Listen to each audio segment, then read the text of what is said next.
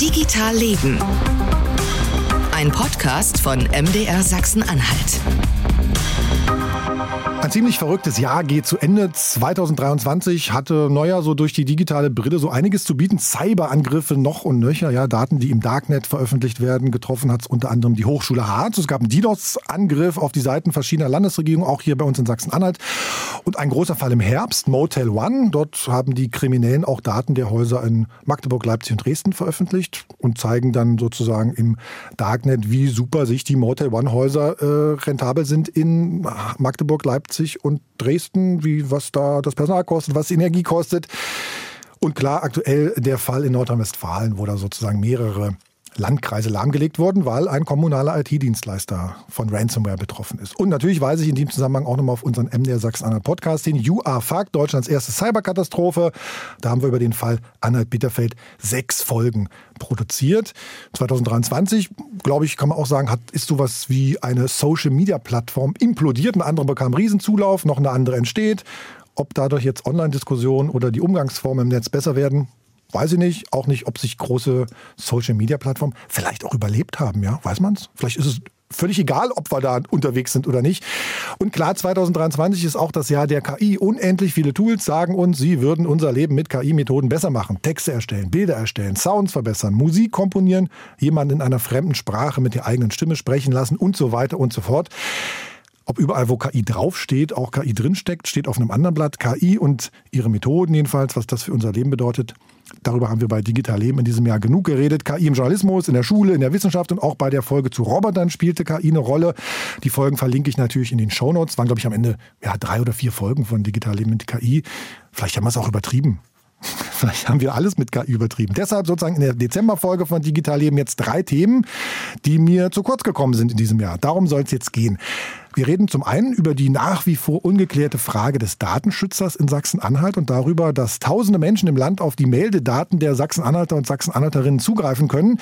Wir sprechen über Intel in Magdeburg, wann es da losgeht, ob alles läuft, wie die großen Firmen die Region verändern wird, wie wichtig Chips tatsächlich sind und was 2023 alles passiert ist und vielleicht 2024 passieren soll. Und außerdem spreche ich mit einem Sachsen-Anhalter, der seit ein paar Wochen eine entscheidende Position innehat, wenn es um die digitale Verwaltung geht. Der Chef der FITCO, der föderalen IT-Kooperation, ist zu Gast bei Digital Leben und der ist Sachsen-Anhalter. Und wenn euch eins dieser Themen interessiert, mit den kleinen Markern, die ich immer setze, lässt sich das in vielen Podcast-Apps genau dorthin springen, wo ihr hingeht. Also los geht's. Im Juni hat Sachsen-Anhalts Landtag mal wieder keinen Datenschutzbeauftragten gewählt. Zum neunten Mal, glaube ich, wenn ich richtig gezählt habe. 2018 sollte einer gewählt werden, 2020 und in diesem Jahr. Und zum letzten Mal tatsächlich gewählt hat der Landtag einen Datenschützer, da hieß der Ministerpräsident noch Wolfgang Böhmer. Und der Ministerpräsident Rainer Haseloff ist noch nie einer gewählt worden. Und wenn ich das richtig verstehe, ist, glaube ich, das Amt jetzt auch mehr als eine Amtszeit lang nicht regulär besetzt. Das Amt hat seit 2020 kommissarisch Albert Kohaus inne. Er wollte sich 2022 selbst wählen lassen. Und Albert Kohaus war auch schon 2021 hier bei uns zu Gast in Folge 49 bei Digital Leben. So viel hat sich, glaube ich, seitdem nicht geändert. Trotzdem, hallo Herr Kohaus. Ja, hallo. Herr Kohaus, die erste Frage gleich mal. Wann endet dann Ihr Arbeitsvertrag eigentlich? Ja, meine reguläre Zeit endet im April 2025. Aber es besteht theoretisch noch die Möglichkeit, äh, dass das verlängert wird oder dass ich es verlängere oder beantrage zu verlängern. Also die Option besteht, äh, rechtlich gesehen. Ähm, aber in der Tat, seit Jahren äh, ist dieser Posten nicht mehr regulär besetzt im Sinne von nach der Ablauf der letzten Wahlperiode wird ein neuer anschließend gewählt. Der erste Versuch war ja nicht mit, der Ende der, mit dem Ende der Amtszeit von Herrn Dr. von Bose verbunden, sondern erst 2018. Dreimal gewählt, dreimal gescheitert. Seit dem 1. Januar 21 übe ich sozusagen dieses Amt als amtierender Landesbeauftragter zu meiner bisherigen Funktion als Direktor der Geschäftsstelle auch aus. Und äh, in der Tat, äh, in zwei Wahlgängen ist auch meine Wahl äh, gescheitert. Und als drittes äh, war dann die Wahl in diesem Jahr, die mit drei Nichtwahlen eines Landesbeauftragten dann auch gescheitert ist. Und ich muss auch unseren zweiten Gast noch vorstellen, der Journalist Ingo Dachwitz von Netzpolitik.org ist da. Hi Ingo. Hallo. Du bist Datenschutzjournalist, hast auch über dieses mhm. Wahldrama berichtet. Einerseits kann uns ja als Journalisten nichts Besseres passieren als sowas, oder? Der Stoff geht nicht aus, auf jeden Fall. Dafür äh, sorgen der Landtag und die Landesregierung in Sachsen-Anhalt, was das Thema Datenschutz angeht. Aber ähm, ich bin natürlich auch Datenschützer mit Herz und da wäre es mir schon lieber, wenn es nicht so ein Debakel gegeben hätte. Genau, und das andere Datenschutzthema, was du auch beackert hast, darüber reden wir gleich. Ähm, aber Ingo, ich habe auch noch mal parallel geguckt. Ähm, unter einem Artikel zur gescheiterten Wahl in diesem Jahr hat ein User von mdr.de geschrieben, und was ist denn eigentlich das Problem? Vielleicht fangen wir damit mal an. Ne? Warum findest du es problematisch, wenn in Sachsen-Anhalt kein ordentlich gewählter Datenschutzbeauftragter da ist? Naja, also einerseits ähm, ist jetzt die Situation, dass Herr Kohaus sozusagen eine Doppelfunktion eigentlich innehat. Der war ja schon vorher aus, also ich will jetzt nicht für Sie sprechen, Herr Kohaus, aber äh, ist ja vorher so gedacht gewesen, dass es zwei unterschiedliche Aufgaben sind. Das jetzt zusammen zu ähm, laufen zu lassen, ist sicherlich ähm, nicht ideal. Ähm, das ist das eine, was sozusagen, was die Kapazitäten und die Aufgaben angeht. Und das andere ist aber, dass so ein Amt ja auch ein gewissermaßen politisches Amt ist. Ja, es soll eine unabhängige Behörde sein, die Aufsicht macht. Und ähm, wenn wir uns angucken, angucken, wie die Leiter der Landesdatenschutzbehörden agieren und die Leiterinnen, ähm, dann wird klar, die machen auch Beratungen, die stellen Forderungen, ähm, die müssen im Zweifelsfall auch ja mal gegen die Regierung vorgehen und, ähm, und eingreifen. Und das geht natürlich deutlich besser, wenn da jemand fest im Sattel sitzt, der ganz klar diesen Auftrag hat. Herr Kurs, können Sie das denn? Oder haben Sie da äh, Beißhemmung? Nein, also ich habe äh, in verschiedenen Bereichen das auch gezeigt, dass ich die Befugnisse des Landesbeauftragten nachhaltig ausfülle. Aber man muss ganz klar sagen, es ist schon ein Unterschied, ob ein Team gemeinsam eine solche Aufsichtsbehörde führt, die ja nicht nur Aufsichtsbehörde ist im Sinne von wir kontrollieren. Wir wollen ja beraten, wir wollen Zeichen setzen, wir wollen noch mal was nach vorne bringen. Und das ist natürlich in einem Team, wo zwei Leute die Arbeit Arbeit machen, ganz anders möglich als in einem Bereich, wo einer das alleine macht und zusätzlich noch ein Referat an der Backe hat, in Anführungszeichen. Das muss man ganz klar sehen. Und wenn man mal die Fehlstunden äh, des alten Landesbeauftragten zusammenrechnet, sind wir, glaube ich, bei 5.500 Fehlstunden. Und die kann keiner in einer kleinen Behörde mit 30 Stellen äh, irgendwie ausgleichen und ersetzen. Also da muss man ganz klar sagen, ähm, da sind dann auch Defizite da. Da ginge mehr, wenn zwei Leute da wären. Genau, die zwei Leute meinen Sie sozusagen einmal den Direktor und einmal den klassischen klassischen Datenschutzbeauftragten, genau. der gewählt ist. Genau, genau. müssen wir es einmal verstanden haben. Ähm, ich würde noch mal einen Punkt ergänzen. Ja? Also vielleicht kommen wir da gleich noch mal zu. Das andere, der, ein weiterer Punkt ist ja aber, was macht das für einen Eindruck? Ne? Was ist sozusagen die öffentliche Wahrnehmung davon, dass so ein Amt nicht besetzt wird, ähm, dass, dass das auch Teil vom politischen Hickhack wird? Ähm, das darf man auch nicht vernachlässigen, was das bedeutet, wenn so ein Amt über lange Zeit nicht besetzt ist, nicht besetzbar ist scheinbar und dann eben Teil des politischen Hickhacks äh, wird. Ingo, ich wollte ja so, dich so ein bisschen triggern. Du, ihr habt gerade heute, wir nehmen das am 13. November auf, so, ein, so, eine, so, ein schön, so eine schöne Seite euch gebaut. Ne? Mhm. Du bist als, als sozusagen als Mythenbuster da im Zusammenhang mit Datenschutz. Drei Mythen, wo du sagst, das ist totaler Quatsch. Kannst du uns die kurz erzählen? Äh, genau, Teil, das ist unsere neue Kampagne bei netzpolitik.org. Ähm, wir brauchen zum Ende des Jahres immer noch mal eine große Menge an Spenden. Wir sind ein spendenfinanziertes Medium.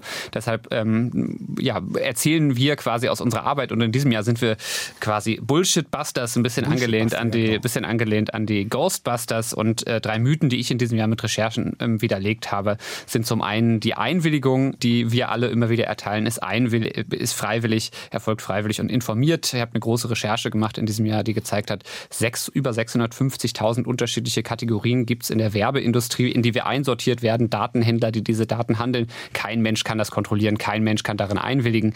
Dann zweiter Mythos, der auch damit zusammenhängt, ähm, das sind doch nur Firmen aus den USA, das sind doch immer die bösen Big Data Firmen aus den USA. Das stimmt nicht. Wir können zeigen, dass diverse deutsche Firmen an diesem Handelssystem beteiligt gewesen sind. Äh, unter anderem eine Tochterfirma von Pro7 Sat1, eine Tochterfirma von der Telekom. Also die deutschen Firmen, auch andere europäische Länder mischen da gut mit. Und der dritte Mythos ist, das ist doch nur Werbung, das sind doch langweilige Daten. Ähm, das ist auch nicht richtig. Wir haben gesehen, dass die Daten reichen von, wie viel Einkommen hat eine Person zwischen 1000 und 2000 Euro, zwischen 2000 und 3000 Euro mehr.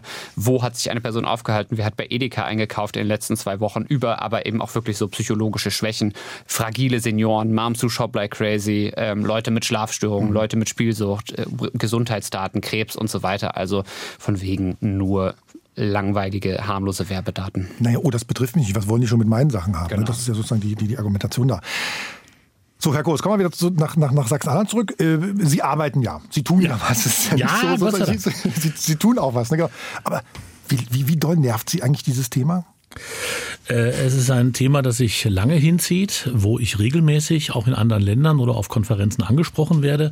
Ähm, sozusagen, was ist in Sachsen-Anhalt los? Das hat sich jetzt dann über Jahre hingezogen und es wird nicht besser. Manchmal, jetzt im Augenblick, rückt das Thema auch bei den Nachfragen natürlich ein bisschen in Vergessenheit, bis es mal dann virulent wird wieder mit der Neuaufstellung eines Kandidaten. Aber da habe ich bisher nichts erkennen können, denn das Vorschlagsrecht liegt ja bei den Fraktionen. Es wird ja keine Ausschreibung mehr vorgenommen, offensichtlich. Die wäre noch rechtlich möglich. Das Gesetz lässt auch eine Ausschreibung zu. Aber der Gedanke war ja, dass die Fraktionen jemanden äh, festlegen, aussuchen oder aus ihren Reihen sogar wählen, um dann eben äh, den Betroffenen oder die Betroffene aufs Tablett zu heben und sagen, aufs Tableau zu heben und sagen, das ist jetzt unser Kandidat.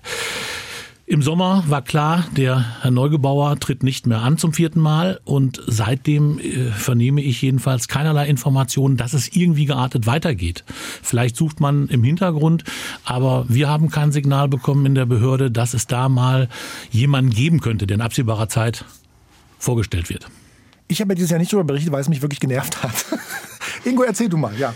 Ja, ich hatte tatsächlich vor einigen Wochen auch nochmal nachgefragt bei den Fraktionen, weil ich im Sommer intensiv drüber geschrieben hatte.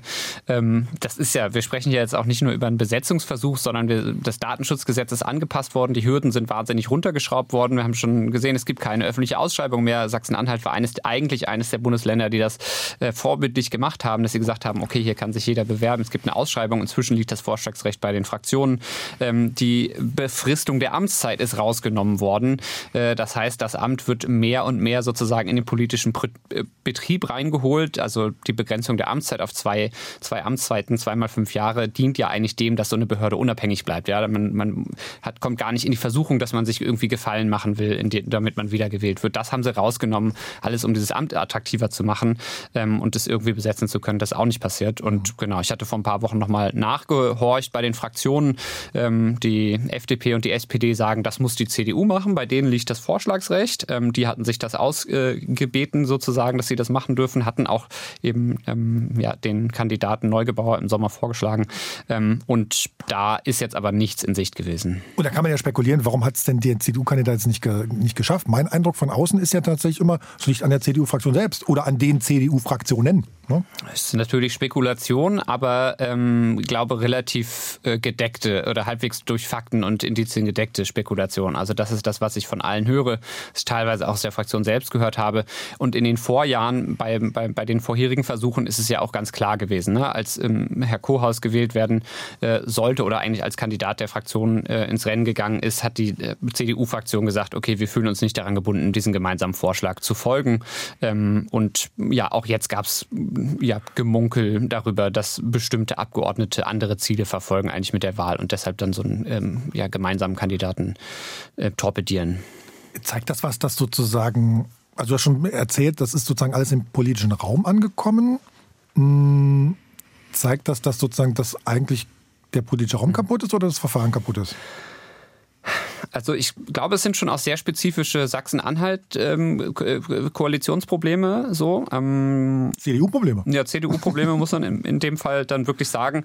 Ähm, und es zeigt natürlich eine Geringschätzung für den Datenschutz, dass er so zum Spielball wird. Ja, dass es einfach ähm, Teilen der Fraktion ähm, dann offenbar egal ist, ob es dieses Amt gibt oder nicht. Früher, wie gesagt, die Geschichte ist ja lang, war ja das Problem, dass Teile der CDU keinen Grünen wählen wollten, ja. ne, als es noch eine Koalition mit den Grünen waren. Da ähm, war Nils Leopold sehr anerkannter äh, Datenschützerkandidat. Da hatten die Fraktionen sich darauf geeinigt, die Grünen dürfen den vorschlagen. Das, die haben das Vorschlagsrecht für dieses Amt. Die Grünen haben Nils Leopold vorgeschlagen. Und ähm, ja, auch da hat man dann eben Teile der CDU-Fraktion gesagt, nee, einen Grünen wählen wir nicht, auf keinen Fall. Egal, was die interfraktionelle Absprache ist. Herr Kohaus? Ja? Ich überlege gerade, wie ich in so einer Situation reagieren würde. Ich würde wahrscheinlich irgendwann sowas sagen, macht doch euren Scheiß alleine.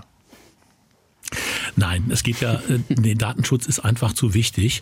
Äh, und es gibt auch Mitarbeiter, die nach wie vor motiviert äh, mitarbeiten und die kann man nicht hängen lassen. Also weder die Sache kann man hängen lassen, noch die Mitarbeiter kann man hängen lassen. Und im Endeffekt kann man auch die Bürger oder meinetwegen auch die Verwaltung und auch die Betriebe in Sachsen-Anhalt nicht hängen lassen. Die dürfen das nicht ausbaden müssen. Es ist einfach ein Zeichen, dass die Politik, wie auch in anderen Teilbereichen, den Datenschutz nicht entsprechend würdigen. Es fängt bei der Personalausstattung an. Ich habe wieder zusätzliche Stellen eingefordert. Wie viel? Wie viel? Also zwölf Stellen haben wir eingefordert. Davon habe ich gesagt, es brennt so, dass ich drei ganz dringend brauche. Ein Beispiel. Wir müssen dringend unsere Behörde digitalisieren und dafür brauchen wir jemanden, der uns unterstützt. Auch der Rechnungshof hat eine Stelle bekommen, um den Rechnungshof zu digitalisieren. Wir müssen bei der digitalisierten Verwaltung und bei der E-Akte, das ist ja ein Zeichen davon, ein Stück weit auch mithalten können. Denn wie will ich etwas kontrollieren, was ich selber gar nicht kenne, wenn ich nur mit Papierakten arbeite? Aber es sieht sehr schlecht aus äh, bei der personellen Unterstützung. Warten Sie mal kurz, das heißt, Sie arbeiten noch nicht mit der E-Akte? Nein, wir wollen aber mit der E-Akte arbeiten. Wir wollen uns digitalisieren. Wir haben das in den letzten Haushalten immer wieder vorgestellt und gesagt, wir müssen uns digitalisieren. Wir brauchen dafür eine Stelle, damit wir das nebenher eine Umstellung bewerkstelligen können. Das ist ja eine Stelle noch knapp kalkuliert, oder? Ja, natürlich. Wir haben aber noch ITler und haben gesagt, naja, wenn wir noch eine Stelle dazu bekommen, dann schaffen wir es mit Bordmitteln mehr oder weniger es umzusetzen. In einer halbwegs vernünftigen Zeit, in einer halbwegs vernünftigen Qualität. Aber nicht mal dieses Anliegen wird im politischen Raum unterstützt. Mhm. Ja, es braucht ja auch dann, also ich, mit dem Hintergrund IT-Sicherheit, gerade es braucht auch noch einen IT-Sicherheitsbeauftragten, den braucht sie auch, den braucht sie im Zweifelsfall jetzt schon. machen sie wahrscheinlich auch noch so dann mit nebenbei. Ja, so ungefähr. so, machen wir da mal einen Haken ja. hinter. Äh, und äh, mal das zweite Thema, was, was sozusagen uns hier unter Datenschutzgesichtspunkten in diesem Jahr auf die Füße gefallen ist.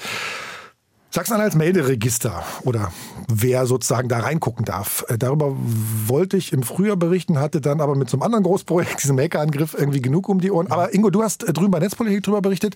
Dein Artikel fängt, fängt so an. Tausende Landesangestellte mit Berechtigung, Zugriffe auf Meldedaten werden kaum kontrolliert. Nach einem Datenskandal um eine Magdeburger Klinikmitarbeiterin wollte die Linkspartei wissen, wer hat in Sachsen-Anhalt eigentlich dienstlichen Zugriff auf das Melderegister und wie wird das überprüft? Das Ergebnis ist erschreckend. Guter Teasertext übrigens schon mal, ja. Danke.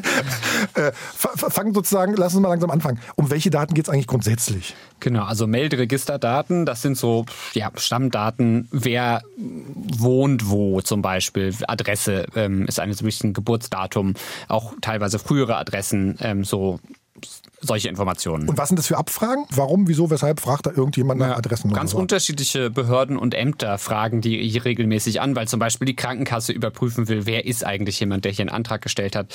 Kfz-Stelle muss wissen, okay, ist jemand schon 18 beispielsweise, fragen da die Daten ab. Und inzwischen gibt es ja auch einen automatisierten Datenabruf ähm, durch diverse Behörden. Das heißt, das, die müssen nicht mehr händisch anfragen, sondern können das einfach ganz automatisiert zack, zack machen. Die haben sozusagen wie eine Schnittstelle, eine Schnittstelle oder irgendwie sowas, genau. genau. Dann gibt's gibt man nur den Namen ein oder genau. nur die Adresse und dann kommt alles, was man dazu hat.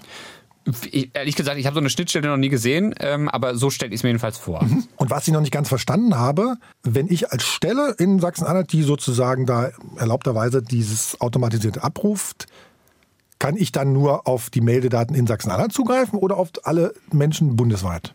Deutschlandweit. Weil es eine Bundesangelegenheit ist natürlich. So. Also eine Stelle aus Sachsen-Anhalt kann fragen, wenn sie jemanden in München sucht, automatisiert, ob sie ihn dort findet oder in Berlin oder in Hamburg oder in Frankfurt oder. Mhm. Also es ist schon ein enormes Potenzial von Daten, auf die dann ein einzelner Zugriff hat oder haben kann. Und das darf er natürlich nur aus den dienstlich vorgesehenen Gründen, also zu den Zwecken, zu denen die Behörde das braucht mhm. und auf keinen Fall zu privaten Zwecken. Mhm. Die Linksfraktion, die sagt, zusätzlich zu den Strafverfolgungsbehörden gibt es in äh, Sachsen-Anhalt 265 mhm. öffentliche Stellen, die eben diesen Zugang zu diesem bundesweiten sozusagen zentralen Melderegister haben.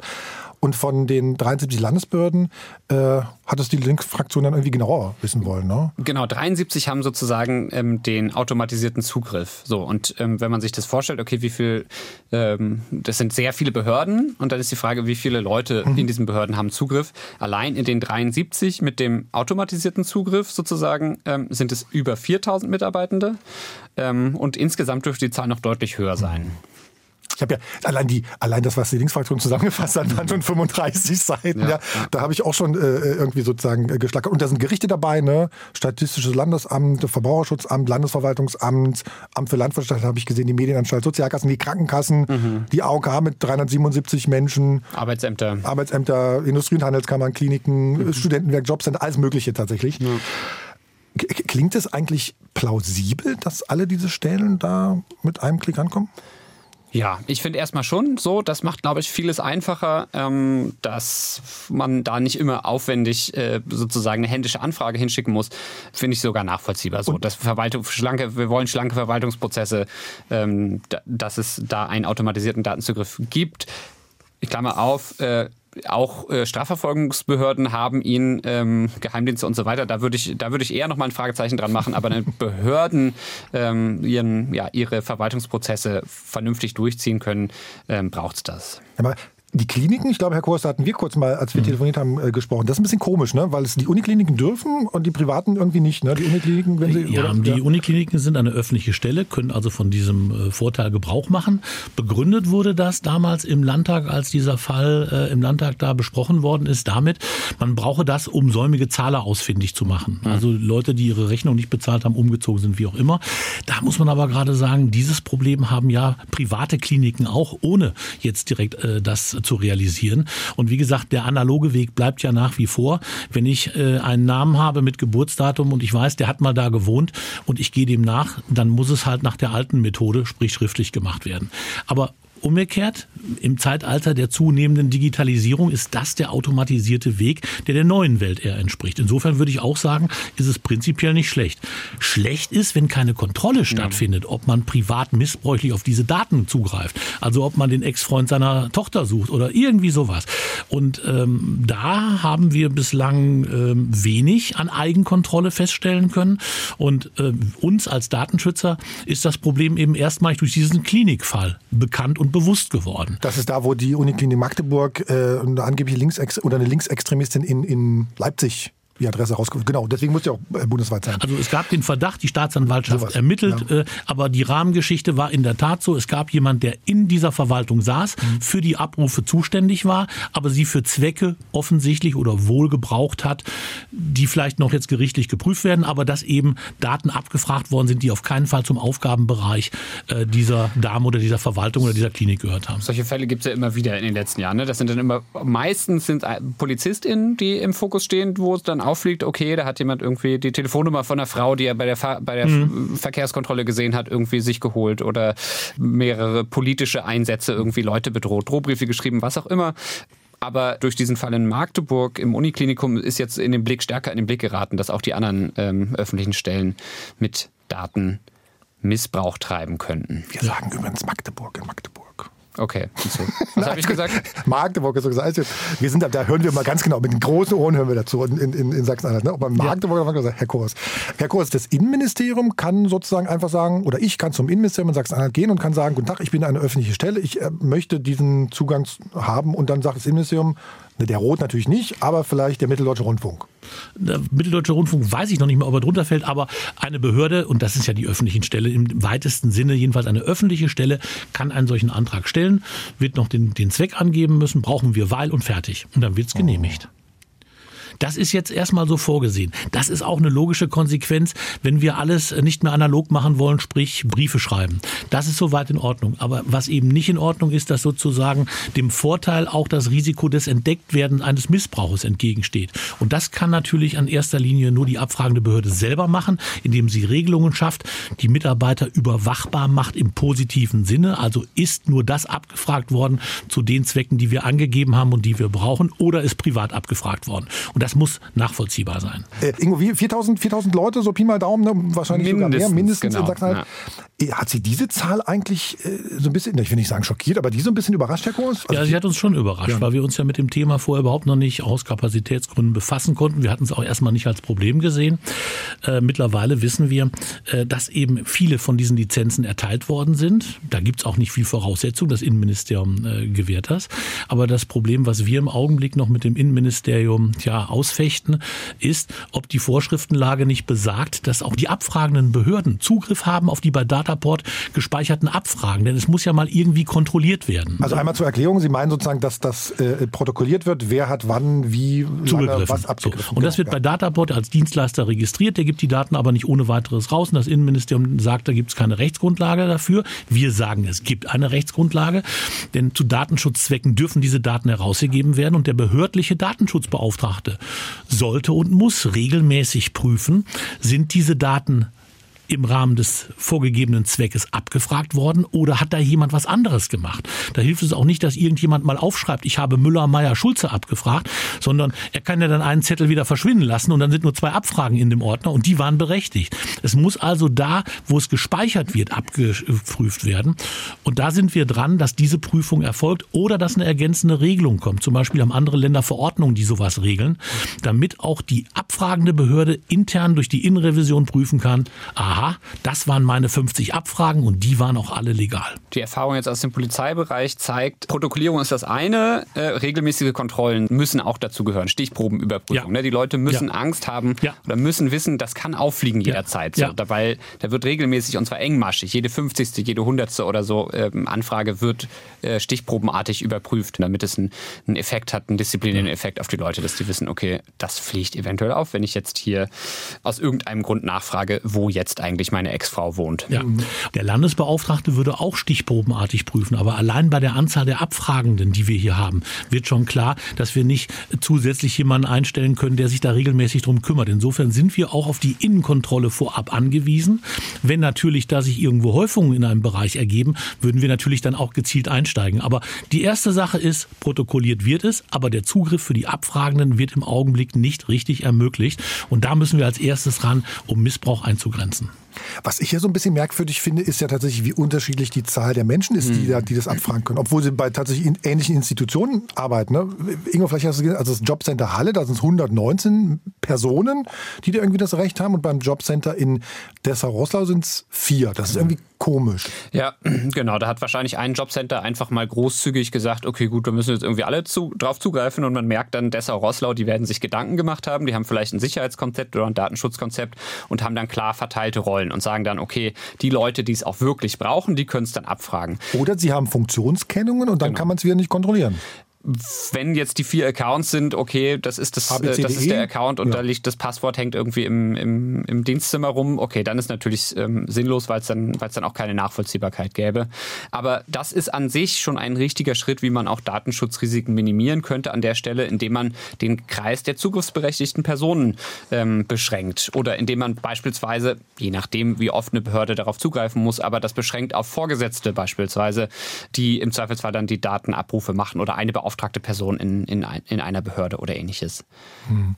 Einfach, je mehr Leute ist einfach so, je mehr Leute Zugriff darauf haben, desto größer ist das Risiko. Die linken Fraktion, die hat ja sozusagen dann äh, als Kritik sozusagen das Ganze an die Landesregierung weitergegeben, hat gesagt, die Landesregierung kann nicht umfänglich erklären, in wie vielen Fällen welche Daten wann von wem abgerufen werden. Ne? Ist, das, ist die Kritik berechtigt dann? Offensichtlich schon, ne? Ja, definitiv. Ich würde noch ergänzen, das ist wahrscheinlich in allen anderen Bundesländern auch so. Wir wissen es jetzt einfach nur in, äh, in Sachsen-Anhalt, weil die Linksfraktion diese Anfrage gestellt hat. Ich wüsste jetzt nicht, vielleicht wissen Sie, Herr Kurs, dass aus anderen Bundesländern, dass da engmaschigere Kontrollen ähm, und überhaupt nur ein Monitoring ähm, stattfindet. Also das kann ich jetzt für andere Länder schlecht beurteilen, aber äh, ich meine mich zu erinnern, dass es in anderen Ländern noch Ausführungsverordnungen mhm. gibt, die da äh, klarstellend äh, wohl geregelt haben, zumindest in zwei Ländern, meine ich gehört zu haben, dass die abfragende Behörde selber bei der Stelle, wo die Sachen protokolliert sind, die Daten zur Kontrolle, zur Datenschutzkontrolle abfragen kann. Dann habe ich ja schon mal so eine Innenrevision. Mhm. Wenn ich schon gar nicht auf die, in Sachsen-Anhalt ist es Dataport, wenn ich als abfragende Behörde gar nicht mal nachfragen kann und keine Auskunft bekomme, was haben meine Leute abgefragt, dann ist das natürlich schon eine, eine nicht haltbare Situation.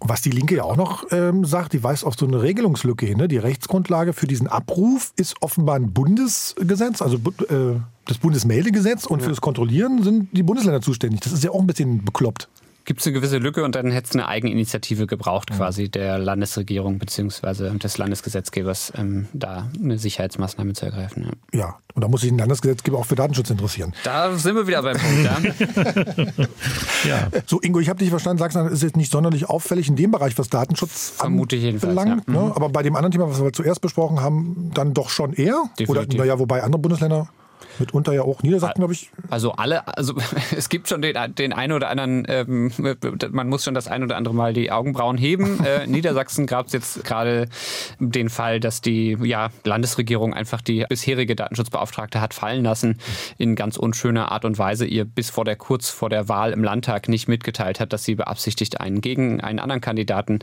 wählen zu lassen. Aber der ist gewählt worden und der ist jetzt im Amt. Auch in Baden-Württemberg ist kürzlich nachbesetzt worden das klappt sonst überall schon, dass diese wichtige Stelle besetzt wird. Ja, dann haben wir was, wo wir über Sachsen-Anhalt reden können, bundesweit. Ähm, jetzt feuerfrei sozusagen die letzten Minuten. Was hat uns, Sie, Ingo, dich noch datenschutzmäßig bewegt in diesem Jahr? Oder Herr Kors erst? Also in diesem Jahr haben wir festgestellt, mehr erfolgreiche Cyberangriffe auf Behörden und Firmen Erfolgreich. Ich weiß nicht, ob erfolgreich das ist. Erfolgreich in Anführungszeichen, also Schaden wurde angerichtet. Ja. Solche Angriffe, die werden bei uns ja in der Regel nur erstmal angezeigt. Wir können ja nicht direkt helfen, wir sind ja keine Cybersicherheitsbehörde oder können die Folgen technisch beseitigen, da schicken wir keinen Techniker. Aber als Datenschutzverstoß wird es angezeigt. Dann haben wir insbesondere im privaten Bereich festgestellt, dass doch eine erhebliche Zunahme an Videoüberwachung von privater Seite vorgenommen wird. Mit dem günstiger werden der Technik war das auch kein überraschendes Ergebnis. Äh, oftmals auch in Nachbarschaftsstreitigkeiten oder äh, eben die Grundproblematik, überwache zweimal den Garten, aber die halbe Straße gleich mit. Und schließlich war für uns, wenn man das jetzt mal datenschutzrechtlich sieht, dass es wieder eine Rechtsgrundlage gab zum Austausch äh, mit den USA, also Datenaustausch, das EUS Data Privacy Framework, also ein neuer Versuch, nachdem der EuGH zwei andere Vertragskonstrukte für rechtswidrig erklärt hat, äh, Datenübertragung in die USA auf legale Füße zu stellen. Das, das war 23 jetzt für uns, sagen wir mal so drei Highlights. In Anführungszeichen. Cyberangriffe nicht falsch verstehen. Es ist kein Nein, Highlight, hab, sondern, ja, äh, sondern so, so Brennpunkte. Ja, sagen wir mal genau, Brennpunkte. Genau. Ich habe beim, beim Herkommen auch äh, vorhin, Ingo, die habe ich schon erzählt, die Geschichte gelesen. Die Kollegen von Heise haben recherchiert, dass das neue Outlook von Microsoft, wenn man sich da mit einem Google-Account oder Yahoo-Account oder sonst was einmeldet, äh, komplett irgendwie die E-Mail-Adresse und die Passwörter nach Amerika überspielt. Hurra! Was wünschen wir uns dann für nächstes Jahr? Also ich kann noch mal einen Punkt ergänzen für dieses Ach, Jahr. Gern, ja. ähm, also das eine, was mich sehr beschäftigt hat, das habe ich schon gesagt, ist diese Recherche gewesen, weil wir da wirklich einen einmaligen Einblick bekommen haben in darin, wie die Werbedatenindustrie funktioniert. So schwarz auf weiß konnten wir das noch nie nachvollziehen, wie granular und detailliert das passiert. Wir haben es natürlich immer gewusst, aber äh, das ist grundsätzlich passiert, aber jetzt können wir es auch wirklich nachvollziehen und ähm, wie wenig ähm, die Datenschutzgrundverordnung mit ihrer Einwilligung an der Stelle funktioniert als, als Rechtsgrundlage.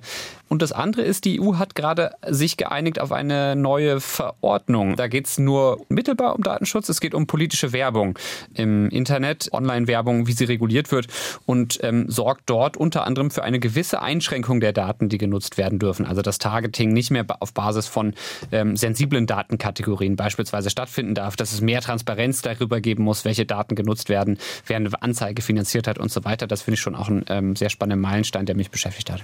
So, dann nach vorne geschaut, äh, Herr Kurs, warum wird 2024 das allerbeste Jahr, wenn es um den Datenschutz geht? Ach, das weiß ich gar nicht, ob es das allerbeste Jahr wird.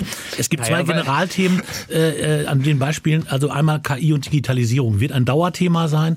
Da wird äh, gesagt, der Datenschutz behindert bei der Entwicklung. Das ist nicht so richtig, denn äh, wenn man natürlich ein Verfahren aufbaut im Rahmen der Digitalisierung oder meinetwegen unter Zuhilfenahme von KI, muss man Datenschutz und Datensicherheit von Anfang an mit einbauen. Wenn ich ganz am Ende erst komme und dann wird gesagt, na, ihr habt ja Folgendes vergessen, dann sieht man das als Behinderung an. Ansonsten wird es ein gestärktes System, denn ein Digitalisierungssystem, was Datenschutz und datensicher ist, wird auch Akzeptanz in der Bevölkerung erzielen. Insofern sind wir da am Ball. Was mir eher Sorgen macht, ist die mögliche geplante Chatkontrolle und Überwachung der elektronischen Kommunikation. Da würde Datenschutz auf einmal, wenn das alles so realisiert wird, komplett wegfallen. Es gäbe dann keine elektronische Kommunikation mehr, die in Anführungszeichen privat wäre. Da äh, sind ja noch nicht alle Messen gesungen und ich hoffe, dass da noch ein Einsehen ist, um eben nicht diesen Worst Case für die Privatsphäre äh, ausbrechen zu lassen. Das wäre jetzt tatsächlich auch mein Punkt gewesen fürs nächste Jahr. Hoffentlich wird 2024 äh, ein gutes Jahr für den Datenschutz, weil die Chat-Kontrolle nicht kommt. Mhm. Ähm, die, es wird eine neue EU-Kommission und ein neues EU-Parlament geben nächstes Jahr. Womöglich werden sie es nicht mehr schaffen, vorher ähm, diese ja wirklich hochproblematische Verordnung zur Überwachung von Chats durchzubekommen. Ein weiteres Highlight könnte sein, wenn die Bundesregierung sich endlich darauf einigt, äh, eine Überwachungsgesamtrechnung an den Start zu bringen, wie sie es vereinbart hatten, eine Alternative zur Vorratsdatenspeicherung einführt. Da muss sich nur noch der Justiz Justizminister gegen die Innenministerin durchsetzen. Und natürlich wird 2024 ein gutes Jahr für den Datenschutz, weil es der Landesregierung und dem Landtag Sachsen-Anhalt gelingen wird, eine neue Landesdatenschutzbeauftragte, es kann ja auch mal eine Frau sein, zu wählen. Bin ich mir ganz sicher. Ingo, äh, Herr Kors und ich, wir kichern in uns rein. Aber wir, das, das, die Hoffnung stirbt Die zuletzt. Ich wollte es gerade sagen, die Hoffnung stirbt zuletzt. Allerdings, es wäre dem Land, Ja. der Behörde und dem Datenschutz zu gönnen, dass eine kompetente Person endlich gefunden wird, die sich nicht nur bereit erklärt, sondern auch gewählt wird. Es wird natürlich jetzt immer schwieriger, auch jemanden zu finden, der sich das noch antun Natürlich, möchte. Ne? ja. Also, ja. Man, es ist auch nur noch zu ertragen, indem man drüber lacht, weil sonst wird man bekloppt. Tja, Ingo Dachwitz, netzpolitik.org. Vielen Dank fürs Dabeisein. Vielen Dank, hat Spaß gemacht. Und äh, Albert Kors, der amtierende Datenschutzbeauftragte des Landes Sachsen-Anhalt. Vielen Dank. bitteschön.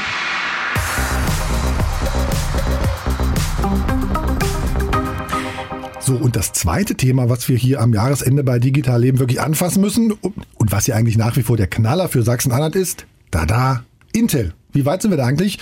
Welche Risiken gibt's da? Vielleicht auch geopolitisch. Dazu habe ich natürlich unseren Intel-Experten aus dem Haus hier mir reingeholt bei MDR Sachsen-Anhalt. Der hat auch dieses Jahr andere Länder schon besucht, wo Intel schon äh, war und hat den Intel-CEO vor dem Mikrofon gehabt. Sebastian Mantel. Grüß dich, Basti. Hallo, Marcel. So, Sebastian, jetzt sag mal, wann können wir beide mal die Fabrik uns anschauen, um da so Chips mal zu prüfen? Also wenn ich es mir äh, wünschen würde, würde ich sagen 2027. Aber es dauert ja alles immer ein bisschen länger. Ich glaube aber, wenn die Amerikaner dann endlich mal den Spaten in die Erde rammen, dann wollen sie auch schnell ihre Fabriken hochziehen. Dann denke ich auch, dass vielleicht 2027, 2028 realistisch sind. Und der Spaten wäre nächstes Jahr, ne? Der Spaten wäre nächstes Jahr. Na, nun wackeln wir ja alle so ein bisschen mit der Finanzierung, aber ich glaube, die wird irgendwie gedeckelt. Und äh, ja, meine Hoffnung war, wenn der Frost vorbei ist, dass dann der Spaten in die Erde gerammt wird. Ja. Wäre erstes Quartal Ja. ist meine, mein persönlicher Favorit. Kann allerdings auch noch mal ein bisschen später sein. Hängt auch ein bisschen vom CEO von Intel ab, denn das ist der oberste Boss. Und wenn der sagt, ich will am 27.12. den Spaten reinhauen, dann passiert das eben auch dann. Aber ich Okay. denke, in der ersten Jahreshälfte des kommenden Jahres wird der Spatenstich sein. Wir können schon mal einen Haken hintermachen. Du glaubst sozusagen, die Finanzierungsnummer, das läuft. Ja, also das, was ich so äh, mitbekomme und was ich so höre, äh, das hat so eine hohe strategische Bedeutung für Sachsen-Anhalt, für Deutschland, für die Europäische Union, dass man da wahrscheinlich keinen Schritt zurückgehen wird. Man muss auch sagen, es ist ja nicht nur Intel. Wenn wir nach Dresden schauen, TSMC, die kriegen, glaube ich, 5 Milliarden Euro Subventionen und die will man natürlich auch nach Sachsen locken. Also das ist eine europäische Strategie, die da gefahren wird und da wird man eher an anderer Stelle sparen, als dass man das hier ziehen lässt.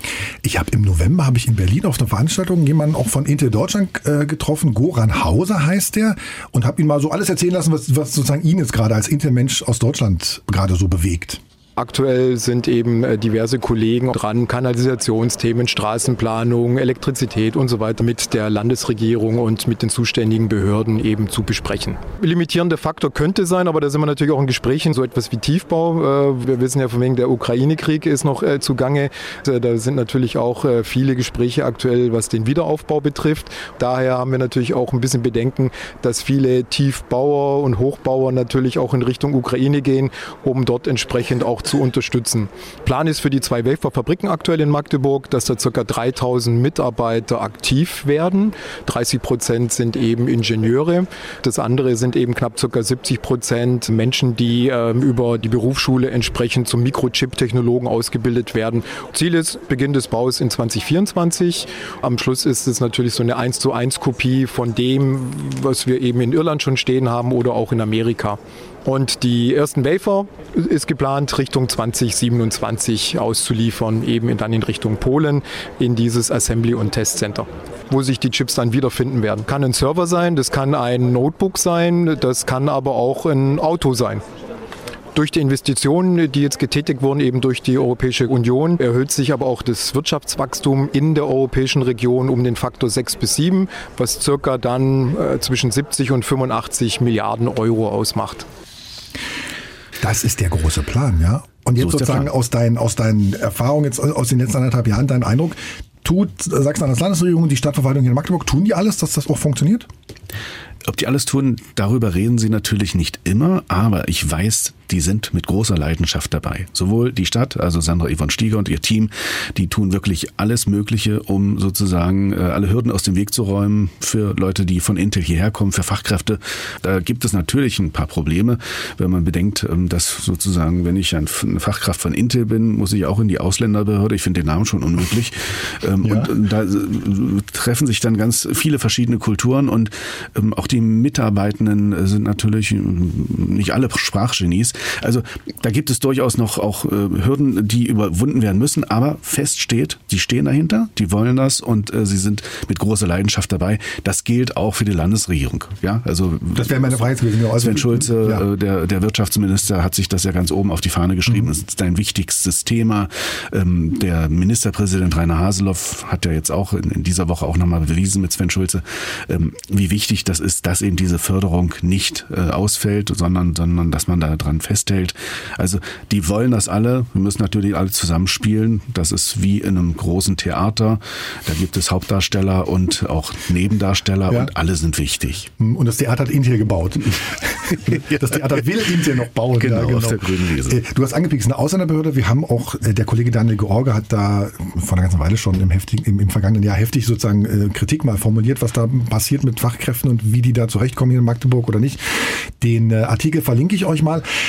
Und was ich hatte dir im Herbst mal so zwei Artikel weitergeschickt. Ich glaube, es war einmal vom Spiegel und vom Economist. Da ging es wirklich so um, um ganz plump jetzt nicht die Behördenseite, sondern um Ausländerfeindlichkeit hier sozusagen im Osten. Ist es, also wird das bei Intel gespiegelt? Also glaubst du, dass man bei Intel weiß oder sich Sorgen macht oder so, dass wir hier eine Region sind, wo, wo es sowas wie Ausländerfeindlichkeit gibt? Also ich kann jetzt nicht sagen, wie Intel drüber nachdenkt, aber die werden das natürlich auch registrieren. Die haben natürlich einen Blick auf die Region. Sie haben ja auch äh, eine Kollegin, die sich hier ähm, um die Kooperation mit den Vereinen und den mhm. Leuten vor Ort drum kümmert. Also sie haben natürlich schon ein Auge drauf und sind da, glaube ich, auch äh, bestens informiert. Aber ich, ich sag mal so, wir, äh, das Problem mit Ausländerfeindlichkeit, das haben wir, das haben die Sachsen. Und wenn wir nach Dresden gucken, da ist ja auch Infineon, TSMC willkommen, ja. Global Foundries. Also wir werden auch in den kommenden Jahren natürlich internationaler werden. Das heißt, mhm. Äh, meine Hoffnung ist, dass das Miteinander vielleicht doch ein besseres wird. Ich glaube, die Menschen müssen verstehen, dass das eine Win-Win-Situation für die Menschen in Sachsen-Anhalt sein kann und auch natürlich für die Fachkräfte, die hierher kommen. Weil es einfach ganz viel Asche gibt. Genau. Das ist halt ein langer Prozess. und äh, na klar, werde ich nicht gleich, wenn die Fabrik steht, äh, zu Hause einen goldenen ja, Bürgersteig ja. haben, aber Vielleicht kriegen, kriegen wir hier im, im, Süden der Stadt noch eine neue Schwimmhalle oder und Kindergarten oder irgendwie Kindergarten. sowas. Ja, also genau. es, es, wird vieles passieren ähm, und ähm, da hoffe ich mal, wenn alles klappt, ja, muss man immer noch sagen, äh, noch ist ja nichts final, ähm, dann denke ich, ist das für die Region ein Hauptgewinn. Was, was mich halt bei der ganzen Diskussion wundert, man also wenn ich so bei Firmen das, die wollen da nicht so gerne drüber reden. Ne? Ich habe ähm, in, in, in, der Zeitung äh, Kapital oder Zeitschrift, Infineon, weil du Infineon sagtest, ne? die haben vor einer ganzen Weile, verlinke ich euch auch, ist hinter einer Paywall, ist egal, die, die, da hat die, die ähm, Personalchefin aus Dresden von Infineon ein Interview gegeben. Ne? Ich zitiere mal draus, weil ich da mit der Pressestelle hinterher noch telefoniert habe, gesagt, kann ich mit der Frau mal sprechen? Nein, das ist ja alles falsch verstanden worden, was sie da gesagt hat. Deswegen lese ich mal sozusagen ganz kurz aus dem Interview vor. Ne?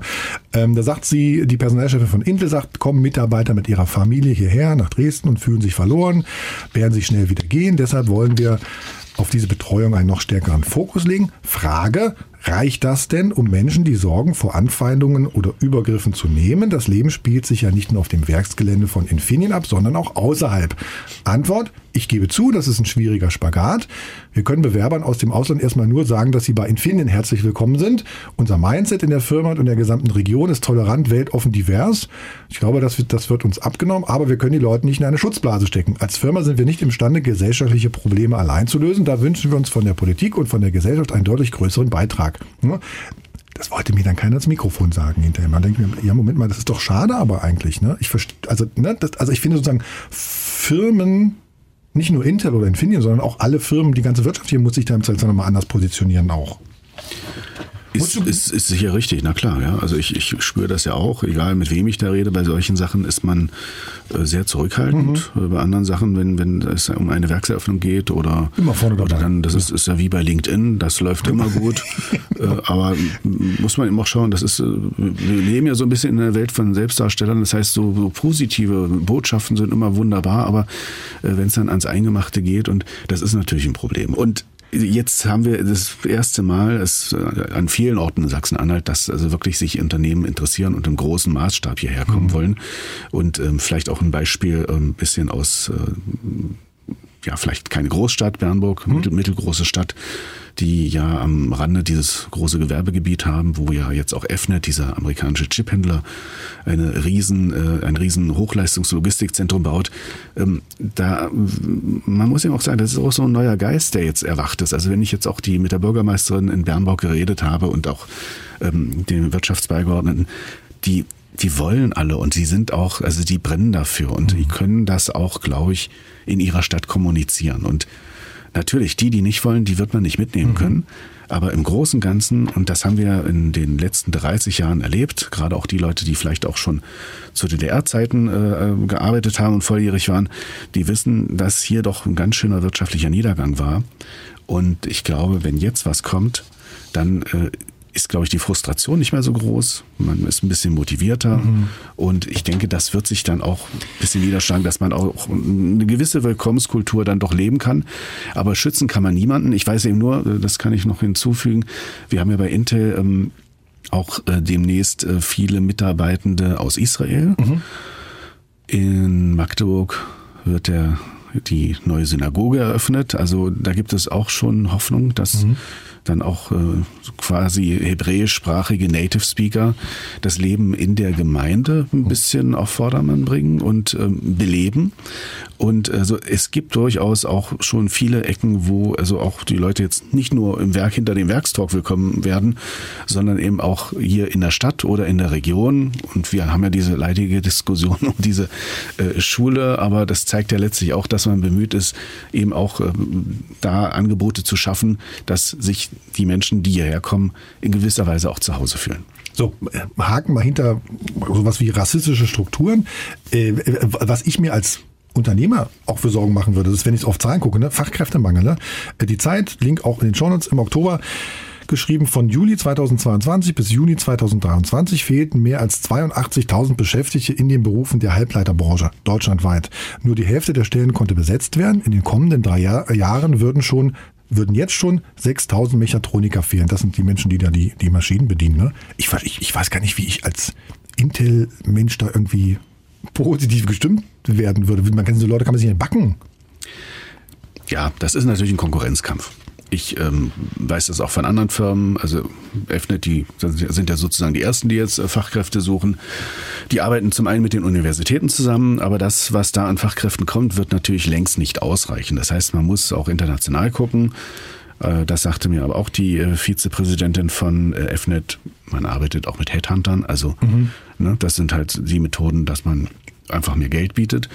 Und Intel hat ja den Ruf, dass sie, glaube ich, äh, sehr gut bezahlen. Also mhm. insofern äh, ist das schon, kann das schon lukrativ sein für die Menschen, die dann hierher kommen. Ähm, muss natürlich der Rahmen muss stimmen. Das Geld ist die eine Sache, das andere ist natürlich auch die Umgebung. Und ähm, da, wenn Magdeburg und Sachsen-Anhalt da seine Hausaufgaben macht, dann denke ich, kann das funktionieren. Aber das heißt dann auch, wir werden Fachkräfte haben, die aus Taiwan kommen. Mhm. Wir werden Fachkräfte haben, die womöglich auch aus Russland kommen, denn auch in Russland gibt's ja, ähm, hatte, war ja Intel äh, eine Zeit lang auch aktiv. Mhm. Das ist jetzt alles nicht mehr der Fall durch den Krieg, aber da gibt es natürlich auch viele Experten, die versucht haben, aus dem Land zu kommen. Ähm, und natürlich aus der ganzen Welt werden Leute kommen. Also das ist, ist aber, sage ich mal so, wenn wir zu Infineon schauen, Global Foundries, die haben auch ihre Programmierer aus genau. Südamerika. Global Foundries übrigens, ne, ähm, glaube ich, war auch in dem Zeitartikel, die haben gesagt, naja, hm, wenn es jetzt für uns schwierig wird, gehen wir nach Bulgarien. Gut, das wird Intel nicht machen. ähm, also ich würde sagen, wir haben ja jetzt hier kein Feuer, aber da würde ich meine Hand für ins Feuer legen. Ja, ja. Denn die Investition ist so jetzt groß. erstmal da, ja, ja so bist du nicht weg. Und man kann ihn so in so eine Fabrik nicht wegbringen. Also das ist alles anders, als wenn man einen Gebrauchtwagenhandel hat. Ähm, was ich bemerkenswert fand, ich jetzt beim, beim Einlesen des Thema auch nochmal so eine Recherche von Frag den Staat. Da ging es eigentlich um Tesla, ne? Überschrift, alles verlinke ich auch alles in den Shownotes. Überschrift, wie deutsche Ministerien Tesla hofieren. Zitat, dann gab es noch einen Bericht im Stern. Sie sind per Du, sie geben Tipps, wie man die Presse loswerden könnte. Sie lassen sich Sätze von Tesla diktieren. Geheime E-Mails und Dokumente zeigen, mit welcher Unterwürfigkeit Politiker und ihre Mitarbeiter um die Gunst von Elon Musk und Tesla werben. Ist das bei Intel auch so? ich würde sagen, nein. Also ich finde, also so was ich jetzt mitbekomme, wenn ich äh, mit den Kollegen aus der Presseabteilung zusammenarbeite, das ist ein, ein, ein, ein sehr konstruktives Arbeiten, würde ich mal sagen. Es gibt Dinge, die können Sie sagen, die darf ich vermelden. Es gibt Dinge, die bleiben vertraulich.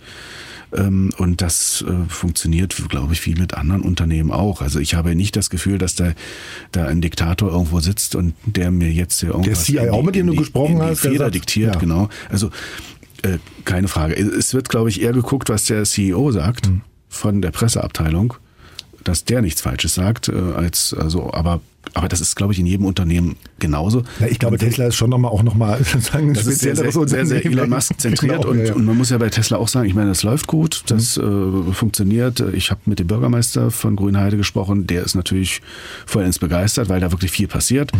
Nicht so schön für die Leute, die da hingezogen sind aus Berlin, um ihre Ruhe zu haben. Das klappt jetzt wieder nicht, aber die anderen, äh, also ich glaube, es gibt auch, das kann man ja sehen, äh, was Investitionen in der Region angeht, also nicht nur die Werke, sondern auch was da sonst noch so passiert. Mhm da, da ist eine Menge Entwicklung da und da profitieren viele davon. Das können wir hier jetzt noch so nicht absehen. Welche Kritik gibt es denn überhaupt an dem Vorhaben? Da gibt es ja auch sicherlich ähm, der eine oder andere Stadt, der sagt, so richtig gut finde ich das nicht, wie es läuft. Weil so Wasser ähm, ist immer so ein Thema, lese ich. Wasser ist das große Thema, wo sie das herbekommen. Äh, da muss man natürlich nochmal schauen. Ähm, da müssen auch Intel mit offenen Karten spielen, wie sie das machen wollen. Da gibt es aber mittlerweile auch, äh, sind sie technologisch sehr weit, was die äh, Aufbau, Wiederaufbereitung angeht angeht. Das hatte ich auch mal in einem Beitrag beleuchtet. Also dass man zum Beispiel im Süden ähm, die Magdeburger Seibger Seen äh, da womöglich äh, wieder mit Meerwasser versorgt, mhm. weil die werden ja von der Elbe gespeist und wenn die Elbe niedrig Wasser hatte, dann mhm. sind die Seen auch ohne Wasser. Also das wäre so eine Sache, die könnte man machen, weil okay. das Wasser ja hoch gereinigt ist.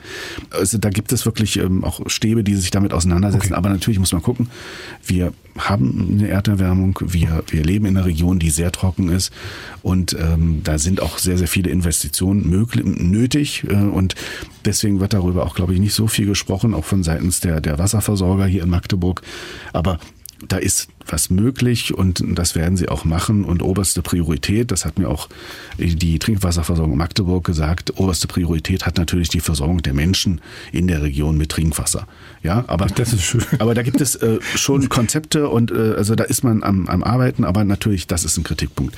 Der zweite Kritikpunkt ist die Bodenversiegelung. Da okay. ist ja nicht, nicht wenig Boden, der auch so guter Boden ist, ja genau. verschwindet.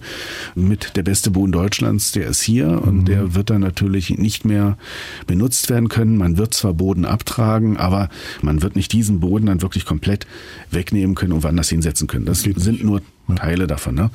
Und da muss man sehen, äh, wie man da einen Ausgleich schafft. Da gibt es aber auch schon äh, viele Sachen, die passiert sind, denn das ist auch schon im Vorfeld bei der Erschließung dieses Industriegebietes erfolgt. Und da muss man auch dazu sagen, das hat mir auch der, der ähm, Chef hier vom BUND gesagt, die bauen das Werk hier in Deutschland. Das heißt, wir haben relativ strenge Regeln. Mhm. Wenn die das in Timbuktu bauen würden, dann wäre das, glaube ich, für die Umwelt nichts gegen Timbuktu wesentlich schlechter. Aber ich glaube, in Timbuktu äh, hat man viele Augen, die man zudrückt. Ähm, genau, also nichts gegen Timbuktu, aber ich sage mal so, dadurch, dass wir hier in Deutschland sind, ist vieles gesetzlich geregelt. Mhm. Man möge nur ein Haus bauen, dann weiß man, was man alles beachten muss. Ja? Also das potenziert sich sozusagen, je größer das, je größer das Haus dann ist. Genau. Also Kritikpunkte gibt es, gibt es und natürlich muss Intel, äh, muss aber auch die Landesregierung und die Stadt beziehungsweise auch die, die Gemeinden, Sözetal, die müssen halt äh, da offen drüber reden. Und die nehmen das auch wahr, ne? Die und, und, die nehmen ja, das okay. auch wahr und, und bieten das eigentlich auch an. So natürlich könnte man sicherlich immer noch mehr machen, aber in, aus meiner Sicht ist es, glaube ich, so, dass sie sehr bemüht sind, da auch transparent zu agieren. Was ich erinnere mich noch, ich habe äh, in der Digital Leben Folge dazu Mai 2022, als die Intel Deutschland Chefin auch dabei war, den Christoph Windeck gesprochen von Heise. Der sagt so ganz grundsätzlich, naja, so Chipproduktion, das kann auch total schief gehen. Ne? Und wenn man mal guckt, es gibt ganz viele Zahlen zu dem Thema. Ne? Der, die Bitkom zum Beispiel, äh, der, der hat eine Umfrage gestartet. 89 Prozent der Unternehmen sagen, oh ja, die Bauteile von Halbleitern oder Komponenten zu kaufen, ist total schwierig. Das ist ein Zuwachs aus dem vergangenen Jahr von 8 Prozent. Also das, es gibt so ganz viele, so ganz viele, so ganz viele schwierige Zahlen, wo man denkt, uh, ist das eigentlich alles zu schaffen? Okay, dann bauen wir das jetzt hier, aber wir bauen es und dann geht es erst 2027 los. Und am Ende ist es irgendwie ein politischer Prozess, zu sagen, jawohl, wir wollen das, weil die, die EU hat sich irgendwie was vorgenommen und dann schwuppt, funktioniert das einfach so, ne? Das ist sicherlich richtig. Also das ist ein schwieriger Prozess. Zum einen geht es natürlich, äh, dass man die Werke hier baut, äh, dass es halt diese EU-Strategie ist, dass wir hier mehr Chips äh, in, in Europa produzieren. Zum anderen geht es aber auch technologisch, mhm. die anderen zu überholen. Das mhm. heißt, wir befinden uns jetzt noch im Nanometerbereich, dann kommt das nächst kleinere, das heißt Engström. Ähm, frag mich nicht, wie klein das ist, aber es ist wirklich Und winzig. Wer, wer ist das ja? Und das muss auch funktionieren. Und die Maschinen, die dafür benötigt werden, die sind, glaube ich, noch gar nicht fertig. Also die mhm. müssen noch entwickelt werden. Also mhm. es ist so ein bisschen sehr, sehr, äh, also ein, ein, ein starkes Zurück in die Zukunft. Mhm. Ähm, da wird noch viel, viel gebaut und gebastelt. Ähm, aber das Ziel ist natürlich klar, die EU will ihren Weltmarktanteil erhöhen an der Produktion und zwar bis 2030 auf 20 Prozent will sie das verdoppeln. Man muss natürlich sagen, was sind 2030 20 Prozent ja, Weltmarktanteil? Ne? Also ich denke, ich persönlich würde sagen, wir werden immer noch unter den 20 liegen. Ähm, schauen wir mal auf den Weltmarkt. Ähm, bislang ist äh, der Weltmarkt deutlich anders verteilt. TSMC, also die Taiwaner, haben derzeit 37 Prozent. Mhm. Südkorea ist äh, sehr stark mit 44 Prozent. Äh, Firmen in Japan produzieren derzeit 17 Prozent. Die sind quasi schon fast dort, wo Europa hin will. Ja. Und 100 Prozent der ultraviolett Lithografiemaschinen, die werden in Holland von ASML gefertigt.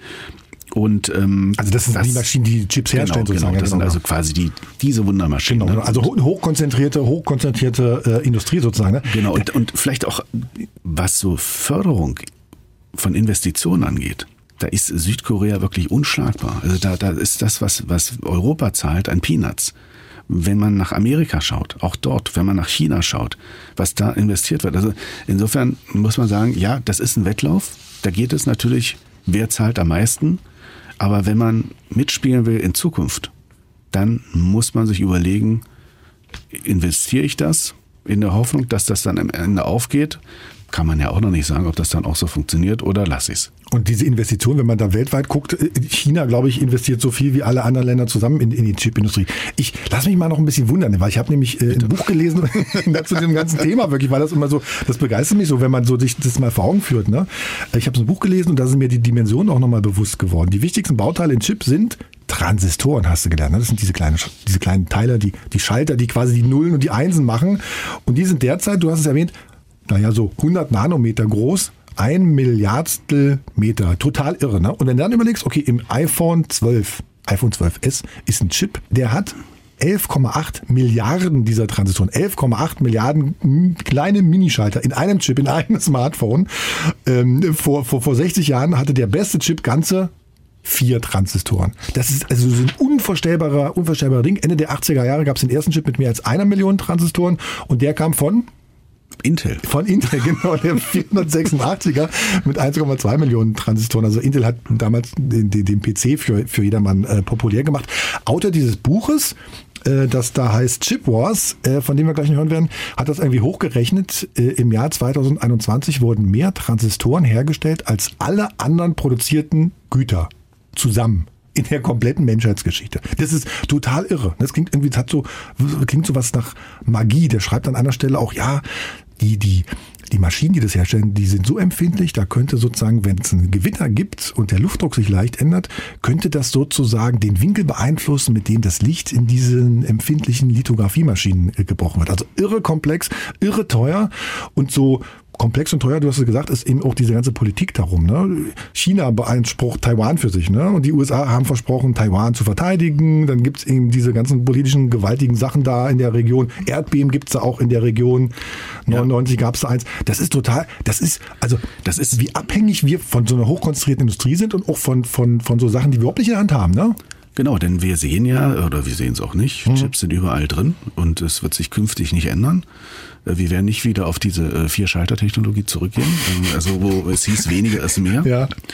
Äh, und die Welt ist natürlich teilweise sehr fragil. Also das Total. heißt, so Großkonzerne wie Intel oder auch die anderen, die gucken, wo produzieren sie Und da zählen natürlich auch Faktoren wie Sicherheit dazu. Mhm. Und wenn ich nach Taiwan schaue, ist das eine Sache, die könnte eventuell auch irgendwann mal schiefgehen, beziehungsweise dann ist es sind chinesische Produzenten. Genau. Und deshalb stellen sich Konzerne wie Intel oder auch TSMC, die ja nun aus Taiwan kommen, eben auch ähm, auf solche politischen Veränderungen ein und schauen eben, wo sie sich ansiedeln, wo sind die Verhältnisse relativ sicher. Und das ist ja nachher, muss man auch sagen, also wenn man erstmal investiert, so ein Werk, also wenn ich nach Irland schaue, mhm. die sind da seit über 30 Jahren, äh, das steht dann auch und man baut dann eher den Standort weiter aus, äh, als dass man nochmal umzieht. Also es ist wirklich, also ich glaube, die Sorge muss man sich nicht machen, wo eine Chipfabrik steht, äh, wird die nicht abgebaut, weil das muss sich auch irgendwann amortisieren. So, ich glaube, wir sind uns einig, geostrategisch ist es eine gute Sache, Chipproduktion sozusagen nach Deutschland und Europa zu holen. Und jetzt lass mich mal noch dir von, von dem Chris Miller erzählen, ähm, von dem Autor von diesem Buch. Der ist Professor und von Hause aus Wirtschaftshistoriker an der Tufts University in der Nähe von Boston, hat eben dieses Buch geschrieben, Chip Wars, Chipkrieg, der Kampf um die kritischste Technologie der Welt. Geht es eben um Politik, Computerchips. Ich habe mit dem Chris Miller im Frühjahr gesprochen und ihn gefragt zum Beispiel, was er denn von der Intel-Fabrik in Magdeburg und den hohen Subventionen hält.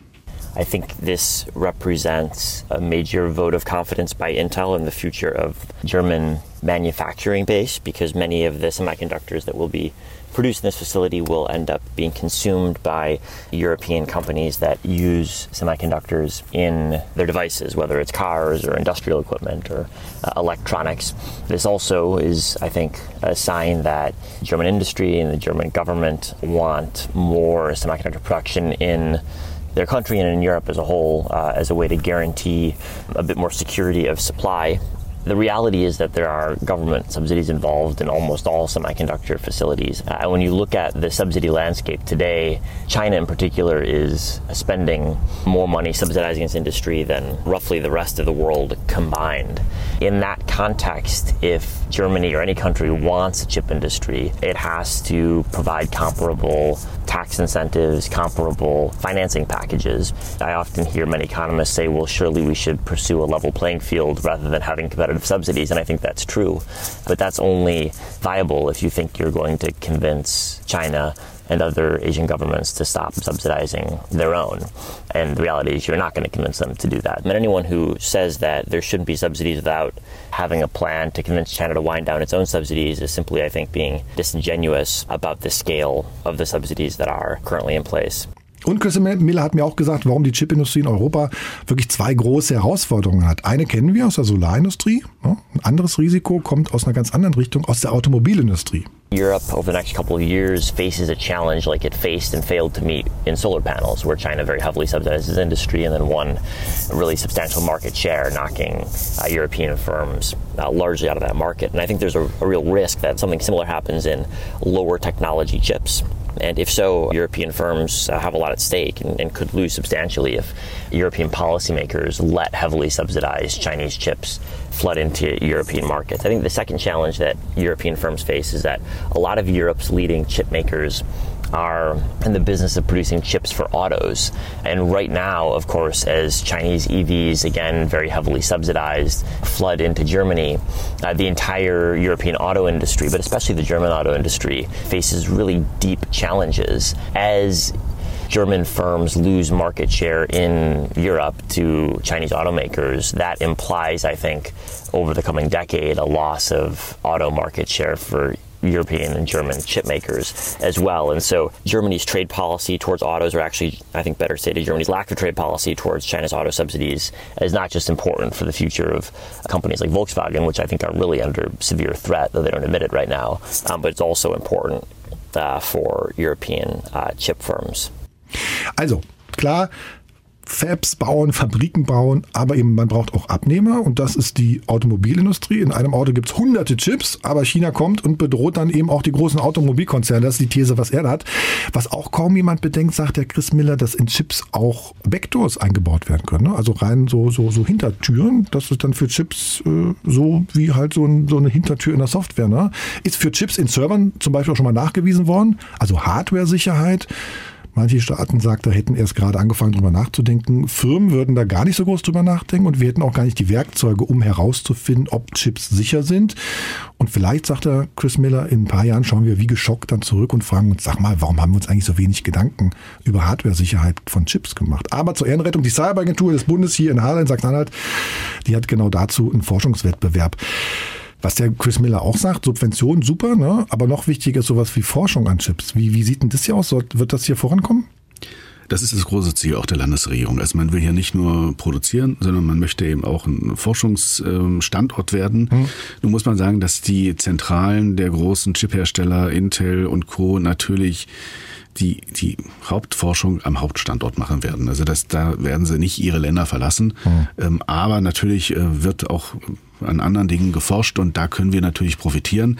Und ähm, das sagte man mir auch bei Intel, dass man jetzt sich extra hier für Sachsen-Anhalt entschieden hat, weil wir haben technische Universitäten, die relativ nah dran sind. Also Magdeburg sowieso, wir haben äh, die Fachhochschule Anhalt, die mhm. ähm, auch da sehr involviert ist. Wir haben äh, Thüringen mit äh, Ilmenau, Dresden gibt's eine TU. Also ähm, dieses System, das passt sehr gut und da hofft man natürlich auch auf Kooperation. Man ist auch schon dabei. Der Rheinraum wird da hier mitfinanziert. Also das funktioniert alles sehr gut. Und deswegen hat man sich unter anderem auch hier für diese Region entschieden. In dem Buch fand ich auch so ein bisschen bemerkenswert, da behauptet der Chris Miller, und das kann ich nicht einschätzen, der behauptet sowas wie, naja, Intel hat in den vergangenen Jahrzehnten auch so ein paar Trends verträumt. Ne? Die sind technisch nicht auf der Höhe, sagt er. Smartphones haben sie komplett äh, verpasst. Ihre Logic-Chips, nennt er das, sind vor allem in PCs und in Servern im Einsatz. Und beim Thema KI könnte es für Intel auch besser laufen. Habe ich so verstanden, wie er sagt. Ne? Wie gut ist Intel denn technisch? Naja, ich sag mal so, Pat Gasinger hat sich ja da viel vorgenommen. Also der will ja quasi wieder auf die Überholspur. Aber das ist schon eine neue Strategie, auch in der Geschichte von Intel einzigartig. Und sie wollen natürlich äh, den Wettbewerb am Ende gewinnen. Das, die sind im Prozess und ähm, sagen wir mal so, mit Pat Gasinger, der da Großes vorhat, ist wahrscheinlich auch der Mann an der Konzernspitze, der das womöglich auch mit dem Team dann wuppen kann. Sag mal noch schnell, wer ist das für ein Typ? Also ein sehr, ich würde mal sagen, äh, bescheidener Mensch. Er ist zwar Lutheraner, war ja auch in Wittenberg. Mhm. Also das ist für ihn extrem wichtig. Äh, er ist ja auch selber Chipdesigner gewesen. Also er, ah, er versteht okay. was vom Fach, kennt sich aus. Ja. Also hat auch in, bei Intel schon äh, Großes bewirkt und also ist wirklich ein Macher und ist akzeptiert von, von seinen, seinen Leuten und ja, wie man sie kennt, die Amerikaner. Freundlich, zugewandt, Smalltalk und immer ein Lächeln. Und die Pistole im, im, im, im, im die habe ich nicht gesehen. so, pass auf, letzte, letzte Frage. Du warst auch in, äh, hast dir auch Fabriken angeschaut von Intel, ne? Ja. Was mich hier da eigentlich interessiert ist, kannst du uns erzählen, wie solche Fabriken eine Region verändern? Ja, also in Irland ist es so, die kamen äh, in den 80er Jahren. Da ging es äh, Irland nicht so gut. Da sah Irland so aus wie Sachsen-Anhalt in den 90ern. Und äh, die Leute sind heute noch dankbar. Also ich hatte auch eine Straßenumfrage gemacht und mhm. äh, also es hat wirklich viel bewegt. Ist, glaube ich, der größte Arbeitgeber in Irland und hat dann auch dieses Netzwerk aufgebaut mit den Universitäten. Also es gibt natürlich kritische Stimmen mitunter, die sagen, naja, wer weiß, wo sie ihre Steuern zahlen. Aber im Großen und Ganzen sagen, haben alle gesagt, egal ob sie da irgendwie involviert waren oder nicht, das hat also wirklich für Irland eine Menge gebracht und hat also auch wirklich Irland wirtschaftlich vorangebracht. Ähnlich in Israel. Israel ist es wirklich ähm, ein, ein, ein, ein, ein Unternehmen, auch in der dessen Umfeld sehr viel entsteht, wenn wir auch nach Arizona schauen. Mhm. Es entstehen in diesem Gürtel ringsherum völlig neue Firmen, die eben quasi nicht nur Zulieferer sind, sondern eben auch in diesem ganzen Ökosystem da mitarbeiten. Und das dauert natürlich, also ich glaube, ähm, in Arizona habe ich, glaube ich, gehört, im Umfeld dieser Investition wird irgendwie ein Jahresumsatz von einer Milliarde gemacht. Und mhm. das ist nicht Intel, sondern das sind die anderen drum mhm. ringsherum. Das ist natürlich, die sind da Jahrzehnte schon vor Ort. Das wird hier wahrscheinlich auch noch lange dauern. Aber im Großen und Ganzen kann so eine Investition äh, weitere Investitionen nach sich ziehen. Mhm. Und wir kriegen es auch mit.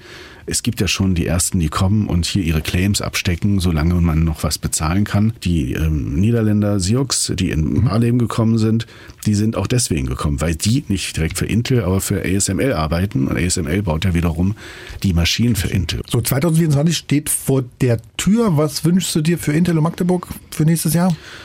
Naja, das... Äh, dass die Förderung dass da ein Stempel mal drauf kommt endlich, ja.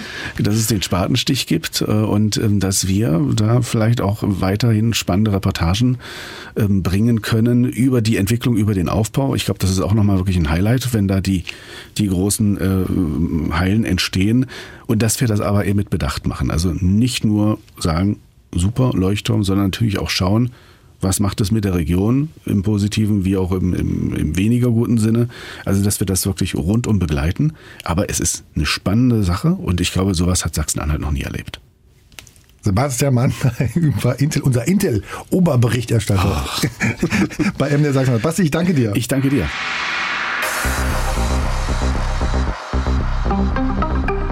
So, und einen der letzten Menschen, sage ich mal, nein, also nicht den letzten Menschen, aber den letzten wichtigen Menschen, den ich euch für 2023 äh, und auch für das neue Jahr mal auf den Weg geben will, ist äh, Dr. André Göbel. Er ist seit November Präsident des FITGO. Was das ist, erzählt uns sicher gleich. André Göbel kommt aus Wernigerode, hat an der Hochschule Harz studiert und auch gelehrt, hat ein Jahr in China gelebt, für eine Beratungsgesellschaft gearbeitet und war zuletzt Chef der Digitalagentur Brandenburg. Hallo André, wir haben beschlossen, Sachsen-Anhalt dürfen wir uns duzen, ja? Ja, gerne. Hallo und danke für die Einladung. Im Oktober hast du deinen Arbeitsvertrag unterschrieben. Habe ich ein Foto bei LinkedIn gesehen. Ging das nicht digital, sag mal? Nein, Arbeitsverträge kann man in Deutschland noch nicht digital unterschreiben. Da gehört noch ganz gut die Tinte drauf.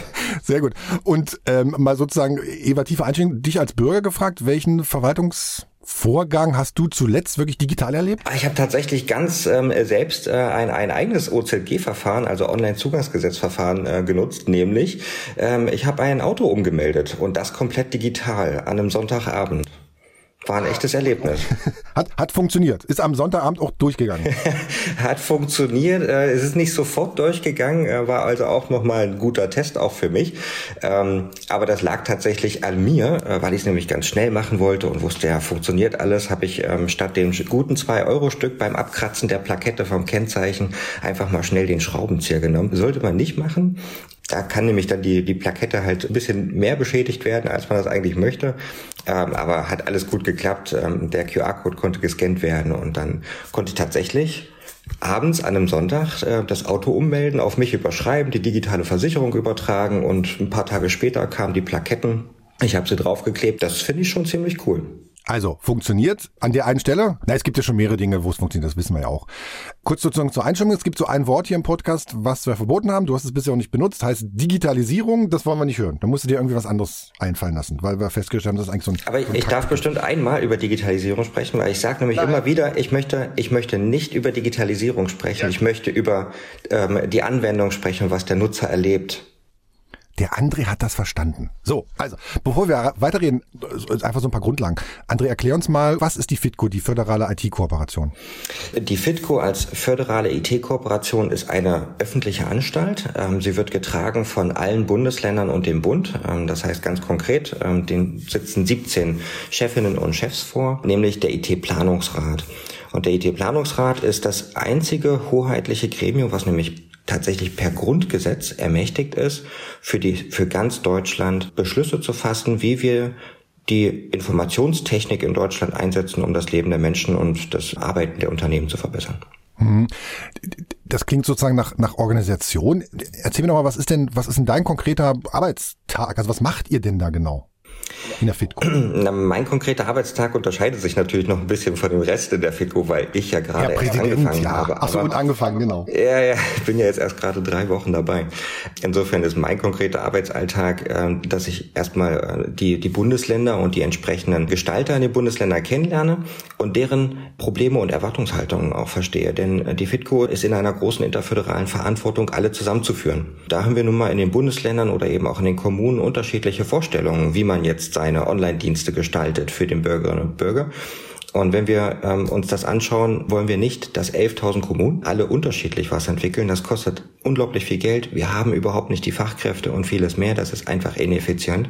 Und das ist die Aufgabe der FITCO, gemeinsam mit den Ländern und dem Bund zu schauen, was können wir gemeinsam machen. Und dafür gibt es in der FITCO ganz viele wunderbare Kolleginnen und Kollegen, die zum Beispiel konkrete Produkte entwickeln. Beispielsweise die 115 als Behördenhotline. Ist jetzt erstmal gar kein digitales äh, Produkt, hat aber im Hintergrund natürlich ganz, ganz viele digitale Verfahren, wie äh, die Mitarbeitenden quasi das Wissen der gesamten Verwaltung auch dann am Telefon wiedergeben können. Denn es steht ja jetzt, äh, wenn jetzt eine Bürgerin anruft, weiß man ja als Mitarbeiter in der Verwaltung nicht, was kommt denn da jetzt als nächstes für eine Frage? Das heißt, man muss ziemlich auf Zack sein, ziemlich die gesamte Verwaltungslandschaft kennen und dann eben auch ganz konkret weiterhelfen. Und ein solches Produkt koordiniert ähm, beispielsweise die FITCO. Kannst du noch andere praktische Beispiele nennen?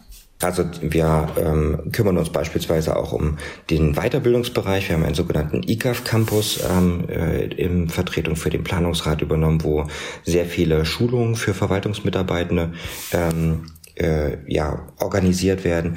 Wir haben das föderale Informationsmanagement, wo quasi das gesamte Wissen über Verwaltungsvorgänge in Deutschland hinterlegt ist. Das ist beispielsweise ein ganz wichtiger Dienst oder eben auch FitConnect. Das ist ein Intermediär. Ähm, wenn man verschiedene Online-Verfahren miteinander verknüpft, dann müssen die technisch die gleiche Sprache sprechen. Und das Ganze muss natürlich über gesicherte Verbindungen funktionieren. Und FitConnect ist genau ein solcher Dienst, der es ermöglicht, ganz viele verschiedene Fachverfahren, ganz viele verschiedene Aufgaben der Online-Verwaltung digital miteinander zu verknüpfen und dabei trotzdem die Sicherheit ähm, ganz hoch zu halten. Jetzt haben wir schon gesagt, irgendwie, ne, so und so viele Kommunen, so und so viele Landkreise, der Bund, die Bundesländer, äh, die verschiedenen, verschiedenen Gremien, der IT-Planungsrat, dann gibt's, glaube ich, noch, was gibt's noch demnächst? Die Konferenz der Digitalminister gibt's demnächst, dann mhm. gibt's irgendwie, äh, ich glaube, sowas wie Gov Digital gibt's auch noch. Sachsen-Anhalt hat einen ähm, regionalen IT-Dienstleister Dataport mit, mit einem Staatsvertrag geregelt und anderen Bundesländern dabei. Dann gibt's irgendwie im Bund, glaube ich, noch das ITZ-Bund. Also es gibt so ganz viele Stakeholder, ne? Mhm. Also schlank und effizient klingt anders. ja, ähm, schlank und effizient klingt erstmal aus der Außenperspektive anders. Ähm, das stimmt. Aber ähm, es hat natürlich einerseits eine historische äh, Begründung, ähm, denn wir sind nun mal föderal organisiert. Das hat schon ähm, insofern seinen Zweck, weil wir dadurch auch die Rechtsstaatlichkeit in Deutschland halt sichern. Wir sind interföderal organisiert und deswegen hat auch äh, jede Ebene äh, seine eigene IT-Zuständigkeit. Genau das ist aber jetzt ja auch die Aufgabe des IT-Planungsrates, damit man halt deutschlandweit schaut, wo können wir gemeinsam das effizienter einfach vorantreiben, damit einfach der Staat läuft. Die Verwaltung ist insofern auch das Betriebssystem unserer Gesellschaft. Und wenn die Verwaltung nicht gut läuft, dann müssen wir uns auch immer eingestehen, dann gibt es Frustration bei den Bürgern und die wollen wir und können wir uns nicht leisten.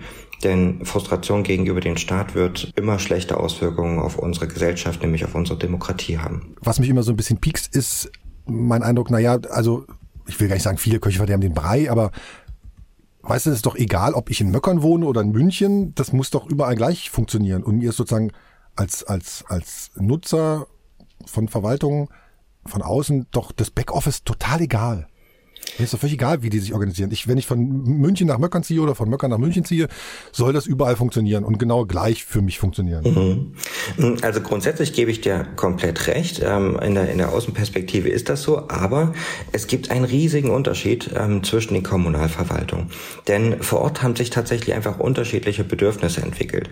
Nehmen wir mal beispielsweise die unterschiedlichen regionalen Wirtschaftsstrukturen. Damit habe ich mich auch viele Jahre beschäftigt. Wenn es um Wirtschaftsbelange geht, dann ähm, führen sich in der Kommunalverwaltung sehr, sehr unterschiedliche Rechtsbereiche aus Bund, Länder und Kommune zusammen. Das heißt, ähm, bestimmte Formularfelder enthalten zum Beispiel Zusatzinformationen, die nur für die Region spezifisch sind. Zum Beispiel, weil ähm, Besonderheiten im Umweltschutz einzuhalten sind oder weil ähm, vielleicht äh, Unternehmen sich besonders auch engagieren und zusätzliche Informationen mit einreichen, die wirklich eigentlich nur für die Belange vor Ort in einer ganz spezifischen Region notwendig sind. Und deswegen sind tatsächlich auch so viele Fachverfahren unterschiedlich aufgebaut und deswegen erscheint das so außen wie ein Zoo, ähm, aber dieser Zoo hat ähm, ganz stark und gut begründete Unterschiede. Das ist nicht gesagt, ähm, dass wir diese Unterschiede beibehalten wollen, sondern wir wollen den Kern der Verwaltung auf genau diese einheitlichen Standards, die du angesprochen hast, ähm, überführen. Denn das ist tatsächlich einfach in einer Online-Welt, in einer digitalen Welt einfach ineffizient. Das kostet also unnötig Geld. Deswegen ist es richtig und wichtig, dass es die FITCO und auch den IT-Planungsrat an der Stelle gibt. Dann wird aus dem Arche Noah, also von jedem nur noch zwei sozusagen, ja?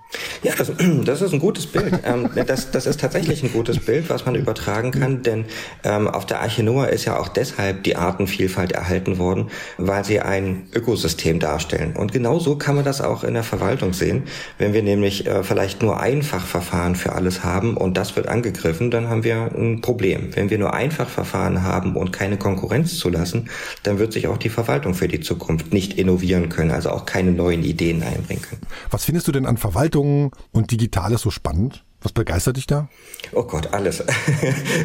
ich habe ich hab meinen Traumberuf.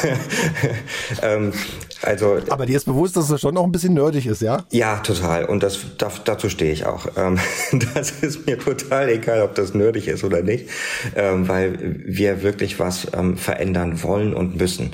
Es ist ja nicht so, dass alles rund läuft. Wir müssen was verändern. Das fängt ganz klar damit an, dass wir die Verwaltung in der digitalen Welt einfach anders organisieren müssen. Wir haben nicht mehr ähm, die vielen Menschen, die tatsächlich in der Verwaltung arbeiten können, weil sie äh, schlichtweg fehlen. Ja? Ähm, bis zum Jahr 2030 werden den öffentlichen Dienst eine Million Menschen verlassen. Das wäre so, als ob das Land Nordrhein-Westfalen alle ihre Mitarbeiter verlieren. Und das also muss quasi ein Drittel man, an manchen Stellen, ne? ein Drittel der, ja, der, der Beschäftigten. Ja, ja. Mhm. Wenn wir die staatlichen Strukturen aufrechterhalten, wollen. Und das müssen wir. Ja? Bürokratie hat ja auch eine ganz große Funktion, nämlich die Stabilität unserer Gesellschaft ähm, sicherzustellen. Dann müssen wir einfach ähm, hier ganz stark investieren und die Verwaltung auch durch technische Hilfsmittel effizienter machen. Ähm, und wenn du mit Leuten jetzt so sprichst in den ersten Wochen, was verstehen die denn als erstes immer erstmal falsch, wenn es um deinen Job geht? Ja, das bekomme ich vor allem in ähm, der Gestaltungskraft, die die Fitco haben soll. Mit, äh, das ist echt spannend mitzubekommen, dass die Fitco einerseits nach außen offensichtlich schon als sehr viel mächtiger empfunden wird, als sie tatsächlich ist. Das ist erstmal positiv, ich freue mich darüber. Aber ja. ähm, äh, das hat tatsächlich auch so, so ein, ähm, eine negative Auswirkung, weil vor allem die Führungskräfte in der Verwaltung und auch der Politik häufig glauben, dass wir viel freier sind in dem, was wir entwickeln können. Und das sind wir wir nicht. Wir sind ein Instrument des IT-Planungsrates. Das heißt, was der IT-Planungsrat politisch entscheidet, das äh, setzen wir um. Und das Bild, was tatsächlich häufig in den Gesprächen wiedergespiegelt wird, äh, dass ich jetzt quasi so der Mr. Digitalisierung bin, äh, der das alles selber entscheidet. Nein, das ist natürlich nicht so. Wir sind ein politisches Instrument und bringen die politischen Entscheidungen zum Erfolg. Heißt aber auch, dass wir manchmal damit leben müssen, dass wir vielleicht aus Expertensicht noch so ein paar Bauchschmerzen mit manchen Entscheidungen haben das ist dann eben meine Vermittlungsarbeit auch, ähm, selbst wenn mal ein Beschluss nicht so gut gefasst worden ist oder vielleicht man bestimmte Dinge noch nicht gesehen hat, das für die Zukunft zu vermitteln. Wie kommen wir zu besseren Lösungen? Ein Beschluss, der nicht so gut gefasst wurde, kann ich mir gar nicht vorstellen. Für dich hast du, hast du noch nie letzten... falsche Entscheidungen getroffen in deinem Leben? Never, never. Ei, ei, und politische ei. Gremien schon mal gar nicht. Wir brauchen dringend ein zweites Interview. Ich muss von dir lernen. Sag mal, und, und, und sozusagen einmal gedreht. Gibt's was, was du bisher falsch verstanden hast über deinen Job? Ah, Gott sei Dank habe ich das jetzt immer in den ersten drei Wochen noch nicht gehabt. Aber ich bin ja auch nicht blauäugig in meinen Job gestartet. Ich mache das ja jetzt äh, schon, bin schon 23 Jahre in der Verwaltungsdigitalisierung. Da hat man schon das ein oder andere gesehen und auch äh, mitgemacht. Äh, nur ein paar Fakten nochmal. Wie lange läuft deine Amtszeit? Der, was steht im Arbeitsvertrag drin? Fünf Jahre. Fünf Jahre. Wie viel, wie viele Stellen habt ihr? 67 aktuell und weitere 35 kommen im nächsten Jahr. Und über wie viel Geld kannst du verfügen? Wenn der Wirtschaftsplan zum nächsten Jahr so durchkommt, und das ähm, sieht komplett äh, nach dem letzten Beschluss so aus, dann sind es 187 Millionen Euro. Und ich kann es einfach so raushauen für geile Sachen. Na, die sind sehr gebunden. Ähm, da, das, das klingt nach mehr Geld, als wir tatsächlich für die Modernisierung der Verwaltungsstrukturen äh, eigentlich brauchen. Und das ist auch nur ein Teil des Geldes für Verwaltungsmodernisierung, denn es betrifft nur die Interföderalen. Also da, wo alle 17, nämlich 16 Bundesländer der Bund sagen, das machen wir jetzt zusammen, weil es einfach besser ist. Ich habe in einer Folge von Digital Leben, glaube ich, schon mal die Geschichte erzählt, dass eine deutschlandweite Plattform für den Antrag zum Elterngeld unter anderem auch daran gescheitert ist, dass man sich nicht einigen konnte, ob ein Feld Anschrift oder Adresse heißt. Ne? Ich finde, dass sich über sowas überhaupt ausgetauscht wird, finde ich ehrlich gesagt so ein Unding. Du hast so ein bisschen angepikst, Politik und so. Wie viel Politik steckt eigentlich so in deinem Job? Da steckt ganz viel Politik drin. Das hängt mit genau den vorhin zitierten ähm, regionalen Unterschieden einfach zusammen. Wir haben ja auch in den äh, jeweiligen Regionen auch unterschiedliche Regierungen mit unterschiedlichen Schwerpunktsetzungen und deswegen steckt ganz viel Vermittlung ähm, in meiner Arbeit drin und Vermittlung ist dort immer politisch. Ich selbst bin aber unpolitisch. Äh, für mich ist die digitale Umsetzung, die steht über dem Parteibuch. Deswegen bin ich auch in keiner Partei, sondern versuche halt zwischen all diesen Interessenslagen zu vermitteln. Ich bin ja als Journalist äh, über dein Interview mit dem Tagesspiegel neulich gestolpert und find, fand so ein bisschen doof, was du da gesagt hast. ähm, dass Fragen innerhalb des IT-Planungsrates zu besprechen sind und nicht öffentlich und erst recht nicht politisierend. Ich habe natürlich so ein Problem damit, warum nicht öffentlich über so bestimmte Dinge geredet wird. Ne? Du kannst dir erklären, warum, ich bin Journalist und so. Ne? Mhm. Ähm, ich habe aber manchmal eben auch den Eindruck, dass zum Beispiel zivilgesellschaftliche Organisationen da zu spät irgendwie ins Boot kommen, wenn sie überhaupt kommen. Da sprichst du jetzt zwei ganz wesentliche Punkte an. In dem Interview habe ich genau so reagiert zu einem Punkt, der gerade interföderal diskutiert wurde. Und da habe ich deshalb gesagt, das diskutiere ich jetzt nicht in einem ähm, Zeitungsinterview, sondern das gehört in den Planungsrat, weil ich kann meine Vermittlungsarbeit nur leisten, wenn ich eben auch neutral zwischen all den Positionen vermitteln kann. Und deswegen habe ich eben nicht in einem Zeitungsinterview äh, genau darauf geantwortet, sondern hat gesagt, das gehört in den IT-Planungsrat. So, und das Zweite, was du ansprichst, ist die Beteiligung verschiedener äh, Gruppen. Ja, die Zivilgesellschaft ist ja auch nicht eine Gruppe, sondern es sind ganz, ganz viele Gruppen. Und mhm. tatsächlich werde ich das auch in meiner ähm, Rolle als FITCO-Präsident ein Stück weit ändern. Die FITCO ist jetzt reif genug geworden, ähm, auch einen solchen gesellschaftlichen Dialog in die Expertise mit einzubinden. Wir sind auch schlagkräftig genug geworden, was den Aufwand damit betrifft. Denn das ist gar nicht so einfach, einen solchen Dialog ähm, so breit aufzusetzen. Wir werden das aber insbesondere im Bereich der Produkte, Standards und Architekturen und der Projekte des IT-Planungsrates machen. Das ist unsere Aufgabe. Und hier weitere Gruppen einbeziehen, damit die auch ihre Ideen für die Zukunft mit einbringen können. Ein Staat muss sich immer wandeln. Ein Staat muss immer mit der Zeit gehen. Und das wird äh, natürlich äh, dann auch notwendig machen, dass wir gesellschaftliche Gruppen mit einbeziehen. Zwei kurze Nachfragen. Kannst du so ein paar Gruppen nennen, wo du sagst, an die denken wir da äh, bei der FITCO? Und äh, die Frage, du kannst mir nicht erzählen, dass du an manchen Stellen nicht innerlich mit den Augen rollst. Worüber mit den Augen rollen? Naja, über eine Entscheidung oder über wie so eine Diskussion läuft oder darüber, wie sich bestimmte Stakeholder vielleicht auch positionieren. Hm, ich roll tatsächlich nicht mit den Augen. Mir sind die Hintergründe klar, warum Menschen dann in bestimmten Diskussionen so reagieren, wie sie reagieren. Das hängt mit ihren Rollen zusammen, das hängt mit ihren Erfahrungen zusammen, wie viele hm, Projekte sie schon umgesetzt haben, also wie kompetent auch die Entscheidung getroffen werden kann. Und man muss einfach im Leben mehrfach auf die Nase fallen und auch ähm, einfach Misserfolge haben, um bestimmte Einschätzungen später besser abzugeben. Insofern rolle ich nicht mit den Augen, sondern ich sehe das dann einfach als weiteren Erkenntnisschritt. Ja, äh, ich muss mich manchmal auch ein bisschen zusammenreißen, weil ich dann halt auch sehe, dass wir vielleicht zu viel Zeit investieren in bestimmte Diskussionen. Aber es ist wichtig, die Menschen mitzunehmen. Äh, wir können das nicht okay. als Fitco alles alleine machen. Okay, okay, okay. Dann noch kurz sozusagen, an welche Stakeholder dachtest du bei den zivilgesellschaftlichen Organisationen, die ihr mhm. mit einbeziehen wollt? Ja, bei den äh, zivilgesellschaftlichen Organisationen, äh, die wir einbeziehen wollen und sollten, haben sich ganz viele ähm, sogenannte Communities rausgebildet im Bereich der offenen Daten. Äh, da gibt es ganz tolle ähm, zivilgesellschaftliche Entwicklungen. Sie sind dann halt zu ihren jeweiligen Fachdatengruppen auch einzubeziehen. Genauso die Open Source Community. Also man muss einfach nur programmieren können und dann ähm, schaut man sich an, wie der Staat funktioniert und kann quasi im Quellcode nachlesen, was man selber verbessern möchte. Natürlich auch ähm, Communities wie beispielsweise Gruppen wie die ähm, Initiative D21, die ähm, schon ja, fast zwei Jahrzehnte besteht und als Initiative der, des Bundeskanzleramts äh, gegründet worden ist, um Wirtschaft, Zivilgesellschaft in Fragen der digitalen Transformation zusammenzubringen. Ich musste bei der Vorbereitung so ein bisschen lachen. Ich habe äh, einen Fokusbericht von 2009 entdeckt zur CeBIT, da wurdest du zitiert. Erinnerst du dich? Ja, ich erinnere mich. Äh, Über, Überschrift war 2009, ne? Per Mausklick ins Rathaus, elektronischer Personalausweis, Gesundheitskarte, virtuelle Ämter wie Bürger und Staat digital Kontakt aufnehmen. Tada, 2009 auf der CeBIT vorgestellt, total super. Darin ste steht von dir der schöne Satz, äh, André Göbe von der Hochschule Harz warnt dann auch vor Euphorie.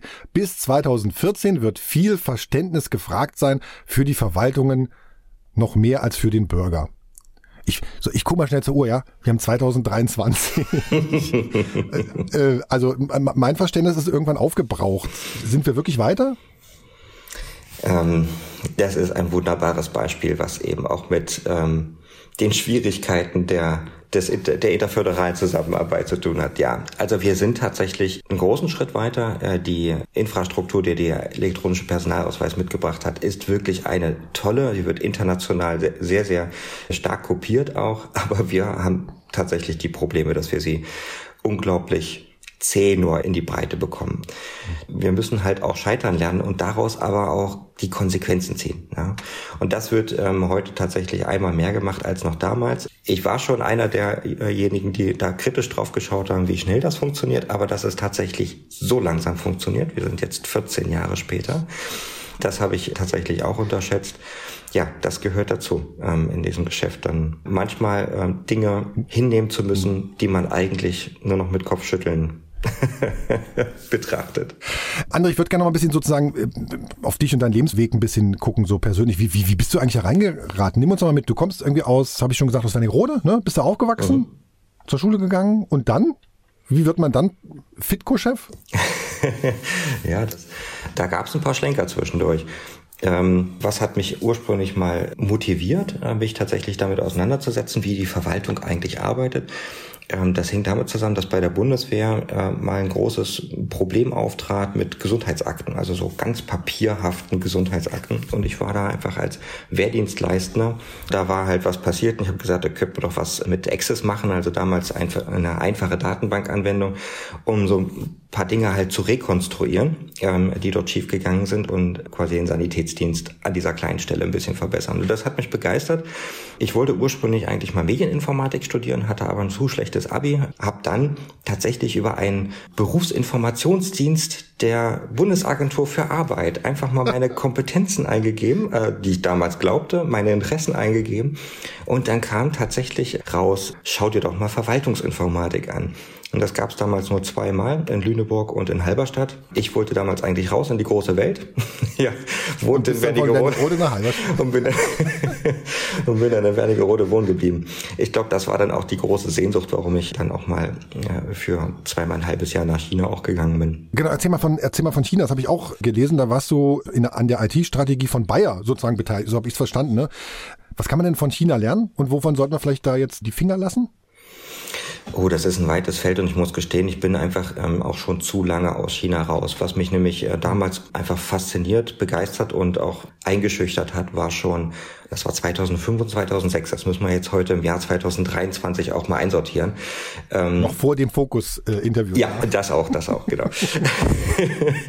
also was mich ähm, da äh, wirklich fasziniert hat, war diese unglaubliche Aufbaugeschwindigkeit. Ich habe ja meinen Aufenthalt unterbrochen und bin dann quasi wieder zurück und habe an einigen Stellen die Stadt auch nicht mehr wiedererkannt. Wo warst du da? Ähm, ich war in Shanghai, äh, da habe ich gewohnt, aber ich habe auch in, in, Peking zum Teil gearbeitet und äh, in Hongkong. Insofern bin gut rumgekommen und was mich wirklich fasziniert hat, war die langfristige Strategie, die man überall gesehen hat, die auch überall kommuniziert wurde. Es gab richtig große Einrichtungen, in denen quasi der Plan bis 2010 und bis 2020 aufgezeigt war. Ähm, als dann, ich glaube, die Expo war es, 2010, ähm, so die Bilder durchs Fernsehen ging, war ich einfach nochmal fasziniert, dass dieser Plan auch einfach komplett umgesetzt worden ist. Und das ist schon ein großer Unterschied zu äh, unseren Vorgehensweisen. Wir machen Pläne nicht so lang und halten sie dann auch in der Regel nicht so lang durch, weil wir ja in, in unterschiedlichen politischen Legislaturen denken und arbeiten und auch gestalten. Das ist, glaube ich, ein sehr guter Punkt, weil wir dadurch auch demokratiefestigend sind, aber in der langfristigen Umsetzung solch großer Vorhaben manchmal auch ein bisschen behindern. Und das sehe ich schon als großen Unterschied. Ich will aber hier ganz klar, und das wird auch bitte nicht rausgeschnitten, äh, nochmal sagen, ich möchte mit den Systemen nicht tauschen. Ich weiß, unter welchen Beobachtungspunkten ähm, äh, da jeder Bürger ist. Und auch damals war das schon so, 2005 und 2006, das ist wirklich lange her. Und trotzdem hat man schon überall auch gemerkt, wie äh, das Internet überwacht wird, wie ähm, Profile über mein Leben in Shanghai auch erstellt wurden. Also das war schon offensichtlich für jeden, der was von Technologie versteht. Und ich glaube, das wollen wir hier nicht. Insofern ist es manchmal auch ganz gut, dass wir nicht so schnell sind und bestimmte Dinge einfach ähm, anders absichern und ermöglichen. Also davon, André, war ich jetzt ausgegangen, dass wir nicht sozusagen hier ein chinesisches System aufbauen wollen. Was mir so ein bisschen gerade fehlte, ist der Gedanke, dass die in China von Grund auf irgendwas neu aufgebaut haben. Ne? Wir sehen das gerade jetzt mal ein ganz klassisches Beispiel aus, äh, aus Deutschland und aus Sachsen-Anhalt auch, diese Energiepreispauschale oder wie hieß es, Energiepreis, also die 200 Euro, die die Studierenden gekriegt haben. Ne?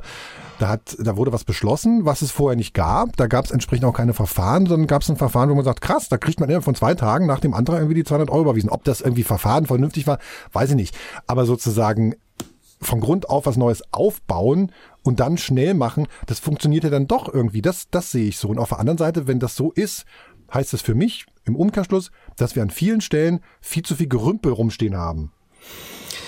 Plakativ kann man das so stehen lassen. Im Detail ist es doch deutlich unterschiedlich. Warum hat die 200 Euro Einmalzahlung für Studierende so schnell geklappt, die du gerade angesprochen hast? Weil es das tatsächlich nicht gab. Es war so gut wie nichts zu integrieren. Es war ein sehr schön, schlank organisiertes Verfahren und damit klappte eben auch eine voll integrierte digitale Umsetzung. Das ist eine echte Erfolgsstory, wo wir auch als Staat mal gezeigt haben, so kann's laufen. Das kann man nicht auf alles andere übertragen, weil unsere Verfahren sehr, sehr stark integriert sind. Das heißt, die sogenannten Register sind sehr stark untereinander abhängig.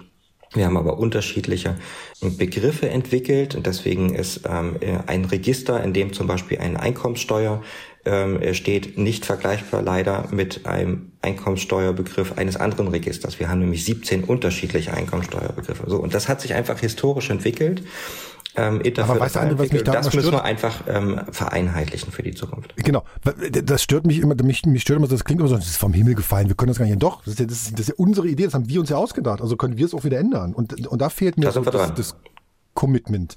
Aber da sind wir dran. Ja, aber dieses Commitment, okay. das gibt es, das gibt es von IT-Planungsrat. Der IT-Planungsrat möchte genau in diese Richtung entwickeln und ähm, mehr Vereinheitlichung schaffen um den, den Fall wieder aufzunehmen, was du sozusagen persönlich gemacht hast. Ne? Ich habe gerade nachgeschaut nochmal. Du bist dann diplomierter Verwaltungsinformatiker äh, geworden, ne? hast einen Förderpreis auch gekriegt, Note 1,2 als Jahrgangsbester abgeschlossen, Diplomarbeit 1,0, also da war die Abi-Note dann wieder aus, äh, ausgeglichen.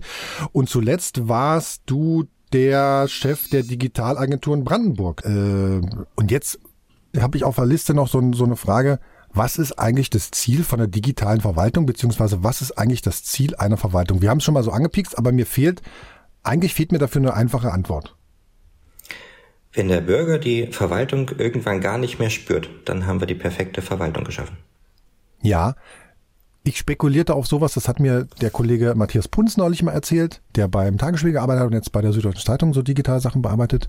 Und er kommt aus Österreich und er sagte, ihm hätte der, ich glaube, der CIO von Wien mal gesagt, Ziel von der Verwaltung oder von der Stadt sozusagen ist, den Menschen ein gutes Leben zu ermöglichen. Das ist die Aufgabe vom Staat. Den Staat gibt es ja nur, weil sich ganz viele Menschen einig sind, sie wollen eine gemeinsame Gesellschaft darstellen. Und den Staat gibt es nur, damit diese Gesellschaft funktioniert. Das heißt, Verwaltung wird dann super gut funktionieren, wenn sie für die Menschen ein gutes Leben ermöglicht. Reflektieren wir das im Alltag genug? Ich weiß, dass das in der Bevölkerung häufig nicht so ankommt, dass dort auch aufgrund von Misserlebnissen Frustration herrscht. Aber es gibt sowohl bei der Bevölkerung als auch bei uns im Arbeitsalltag diese Reflexion. Ich möchte mal zitieren, war nämlich letzt auch ein Tagesspiegel, diese Woche war es wo jemand die Behördenhotline 115 gewählt hat, weil er so frustriert war, keinen Termin zu bekommen. Und dann wurde ihm darüber schneller ein Termin angeboten, als er als Bürger reagieren konnte. Und er war völlig fasziniert, dass sein ganzes Anliegen in wenigen Stunden gelöst war. Und das ist ein ganz tolles Zitat und ein schönes Erlebnis, ähm, was wir noch viel häufiger haben wollen. Genau dafür arbeiten Fitco, IT-Planungsrat und ganz, ganz viele andere Menschen, die hoch motiviert sich nicht ständig die Frage von Recht und Gesellschaft stellen, sondern die tatsächlich im Sinne einer Daseinsvorsorge, also was kann ich tun als Verwaltung, damit es in meiner Region besser klappt, jeden Tag arbeiten. Und das sind ganz tolle Menschen, für die ich sehr dankbar bin. So, André, jetzt erzähle ich dir mal von meinem letzten Kontakt mit einer Verwaltung. Ne? Kindergeld für ein Kind, das älter als 18 ist. Das gibt's ja weiter, wenn das Kind in Ausbildung oder noch zur Schule geht. Ne? Zwei Dinge sind mir aufgefallen. Zum einen habe ich Briefbote gespielt ne? und der Familienkasse dann die Bescheinigung der Schule übergeben und dafür zweitens muss ich auch noch unterschreiben. Und dann du es dann digital ausweisen. Ne? Bund-ID, Elster ging da zum Beispiel. Das ist so überhaupt ich sag mal, verschiedene Arten gibt, sich gegenüber Behörden auszuweisen, ist auch so eine schräge deutsche Sache. Beim Kindergeld aber geht's ja eigentlich nur um eine einzige Sache, ne? dass das Geld weiter auf dem bekannten Konto landet. Ich habe mich da bei LinkedIn auch irgendwie ein bisschen echauffiert, denn nach meinem Empfinden ist das Ganze nämlich ein gutes Beispiel für den Spruch, wer einen analogen Scheißprozess digital macht, kriegt einen scheiß digitalen Prozess. Also für mich zeigt das Ganze, dass in diesem ganzen Prozess irgendwie nichts, aber gar nichts grundsätzlich hinterfragt wurde, was man da digital abgebildet hat. Ne? Ganz simpel nämlich die Frage, okay, wenn jemand so eine Schulbescheinigung hat, oder vom Ausbildungsbetrieb was hat, dann kommt das Geld weiter auf das bekannte Konto. Wofür muss ich mich dann noch identifizieren? Ne? Wieso muss ich die Bescheinigung von der Schule weiterreichen? Warum kann das Amt die Schule nicht selber fragen? Deswegen sozusagen an, an dich die Frage als, als, als, als Fitco-Chef äh, gerichtet. Hilfst du auch sozusagen den Verwaltungen beim weniger kompliziert denken? Ne? Deine Doktorarbeit hieß ja irgendwie, ne? Verwaltung als Standortfaktor für Unternehmen. Ne? Die haben es auch nicht gern kompliziert. Also äh, helft ihr nur dabei, Lösungen zu entwickeln oder sagt ihr auch, wartet mal, schön, dass ihr eine Lösung sucht, aber eigentlich ist eure Aufgabe falsch sortiert? Ja, ganz konkret, das ist unser Job. Natürlich werden wir nicht überall und immer sofort gehört, weil das ähm, auch historische Gründe hat, warum man an bestimmten Verfahren festhält. Aber ähm, dein äh, Beispiel mit dem Kindergeld ist ein sehr, sehr schönes. Es gibt ganz konkrete Vorstellungen, dass man Kindergeld zum Beispiel vollkommen antragslos bekommt. Ein Kind wird geboren, ein Kind wird gemeldet, dass es geboren ist. Und warum muss ich dann noch einen Antrag stellen? Weil jedes Kind hat ein Recht auf das Kindergeld. Also die Eltern haben natürlich das Bezugsrecht, aber es ist ja für das Kind da. Und das ist ein äh, wichtiger Verfahrensschritt für die Zukunft, antragsloses Kindergeld herzustellen. Dann dein Beispiel, warum musst du jetzt eigentlich der Verwaltung sagen, was sie selber schon weiß? Ja, genau daran arbeiten wir auch, nämlich dass wir Beurkundungen und Bescheide zentral ablegen können und über eine Datendrehscheibe dir dann als Bürger das Recht geben zu sagen, hier ist der Link auf genau eure Auskunft. Ich gebe das jetzt frei. Aber wir machen es nicht, es sei denn, du ähm, willst das selbst vollständig automatisch. Wir würden es nicht ohne Nachfragen tun, denn du sollst ja derjenige sein, der auch das Verfahren für dich in der Hand hat. Wenn du sagst, lieber Staat, mach alles automatisch, dann klickst du halt dein Häkchen an und dann hast du es künftig so in der idealen Welt tatsächlich auch alles automatisch da.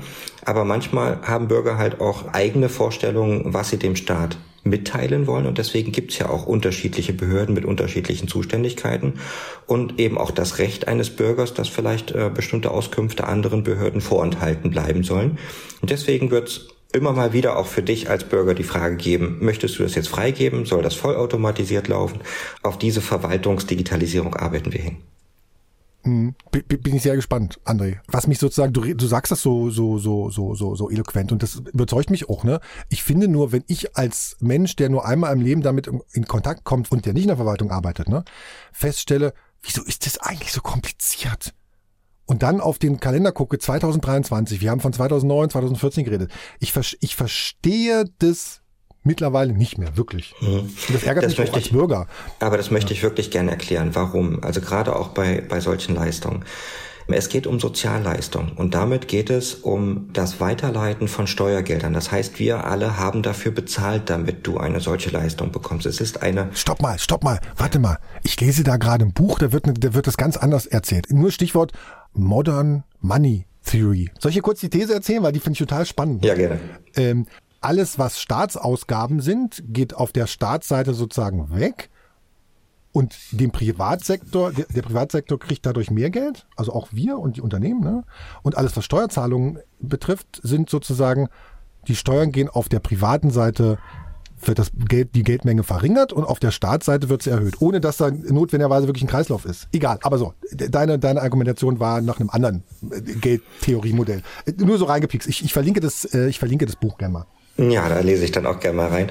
Mir geht's ähm, vor allem um ähm, die Gerechtigkeit bei der Verteilung. Und du als Steuerzahler hast natürlich ein Recht darauf, dass deine Verwaltung das Steuergeld auch verantwortlich verteilt, dass eben auch kein Betrug in Sozialleistungen stattfindet. Und das macht unsere Verwaltung eben doch etwas komplizierter, weil wir ein deutlich höheres Risiko auch zu verwalten haben. Ne? Also wir haben 80 Millionen Kunden, 82 Millionen Kunden und wir haben auch eine einfach sehr große Verantwortung mit dem Steuergeld in allen Belangen wirtschaftlich, effizient und nachhaltig umzugehen. Das heißt auch ganz konkret bei Sozialleistungen, dass der Verwaltungsakt ja auch überprüfbar ist ähm, und auch transparent ist. Und das macht gelegentlich halt auch die Verfahren so kompliziert und deswegen bekommst du auch so viel zugesendet, weil auch du steckst in einer Verantwortung als Bürger zu sagen, jawohl, alles das, was ich hier angegeben habe, entspricht auch der Wahrheit. Und das ist ein anderes Risikomanagement, als wir das jetzt beispielsweise in der, in der Wirtschaft haben, wenn wir einfach mal ein Paket zugestellt bekommen, was irgendwie auf offener Straße abgestellt wird, weil einfach der Versender sagt, das Risiko gehe ich jetzt ein. Ich möchte einfach das Verwaltungsverfahren äh, der Zustellung eines Pakets nicht zu kompliziert machen. Und wenn das Paket halt weg ist, okay, dann war das mein Risiko und kriegt der Kunde halt ein neues. Das können wir uns im Staat nicht erlauben, weil daran halt auch nicht nur Geld, sondern manchmal auch Menschenleben hängen. Digital Leben 2023 geht zu Ende mit der Dezemberfolge natürlich. André, letzte Frage an dich. Warum macht die digitale Verwaltung 2024 diesen Riesensprung? ich glaube, das steckt nicht in, im, im Rucksack ähm, von Knecht Ruprecht drin, dass es ein äh, Riesensprung wird, sondern wir arbeiten täglich daran, dass wir die Vision der digitalen Verwaltung ähm, ermöglichen. Das geht nicht von heute auf morgen, deswegen wird auch 2024 nicht der große Sprung ähm, äh, zu erwarten sein, sondern wir müssen einfach äh, schauen, dass wir die verfügbaren Gelder ähm, tatsächlich zu dieser Vision treiben. Erwartungsmanagement. Danke, André Göbel, Präsident der FITCO und in Sachsen-Anhalt aufgewachsen und studiert. Äh, ich danke dir, dass du dabei warst. Danke für deine Einladung. Das war Digital Leben 2023. Kommt gut ins neue Jahr. Frohe Weihnachten, alles, was man so sagt. Fragen und Ideen wie immer an digitalleben.mdr.de. Frohe Weihnachten, guten Rutsch. Bis denn. Tschüss. Tschüss. Digital Leben. Ein Podcast von MDR Sachsen-Anhalt.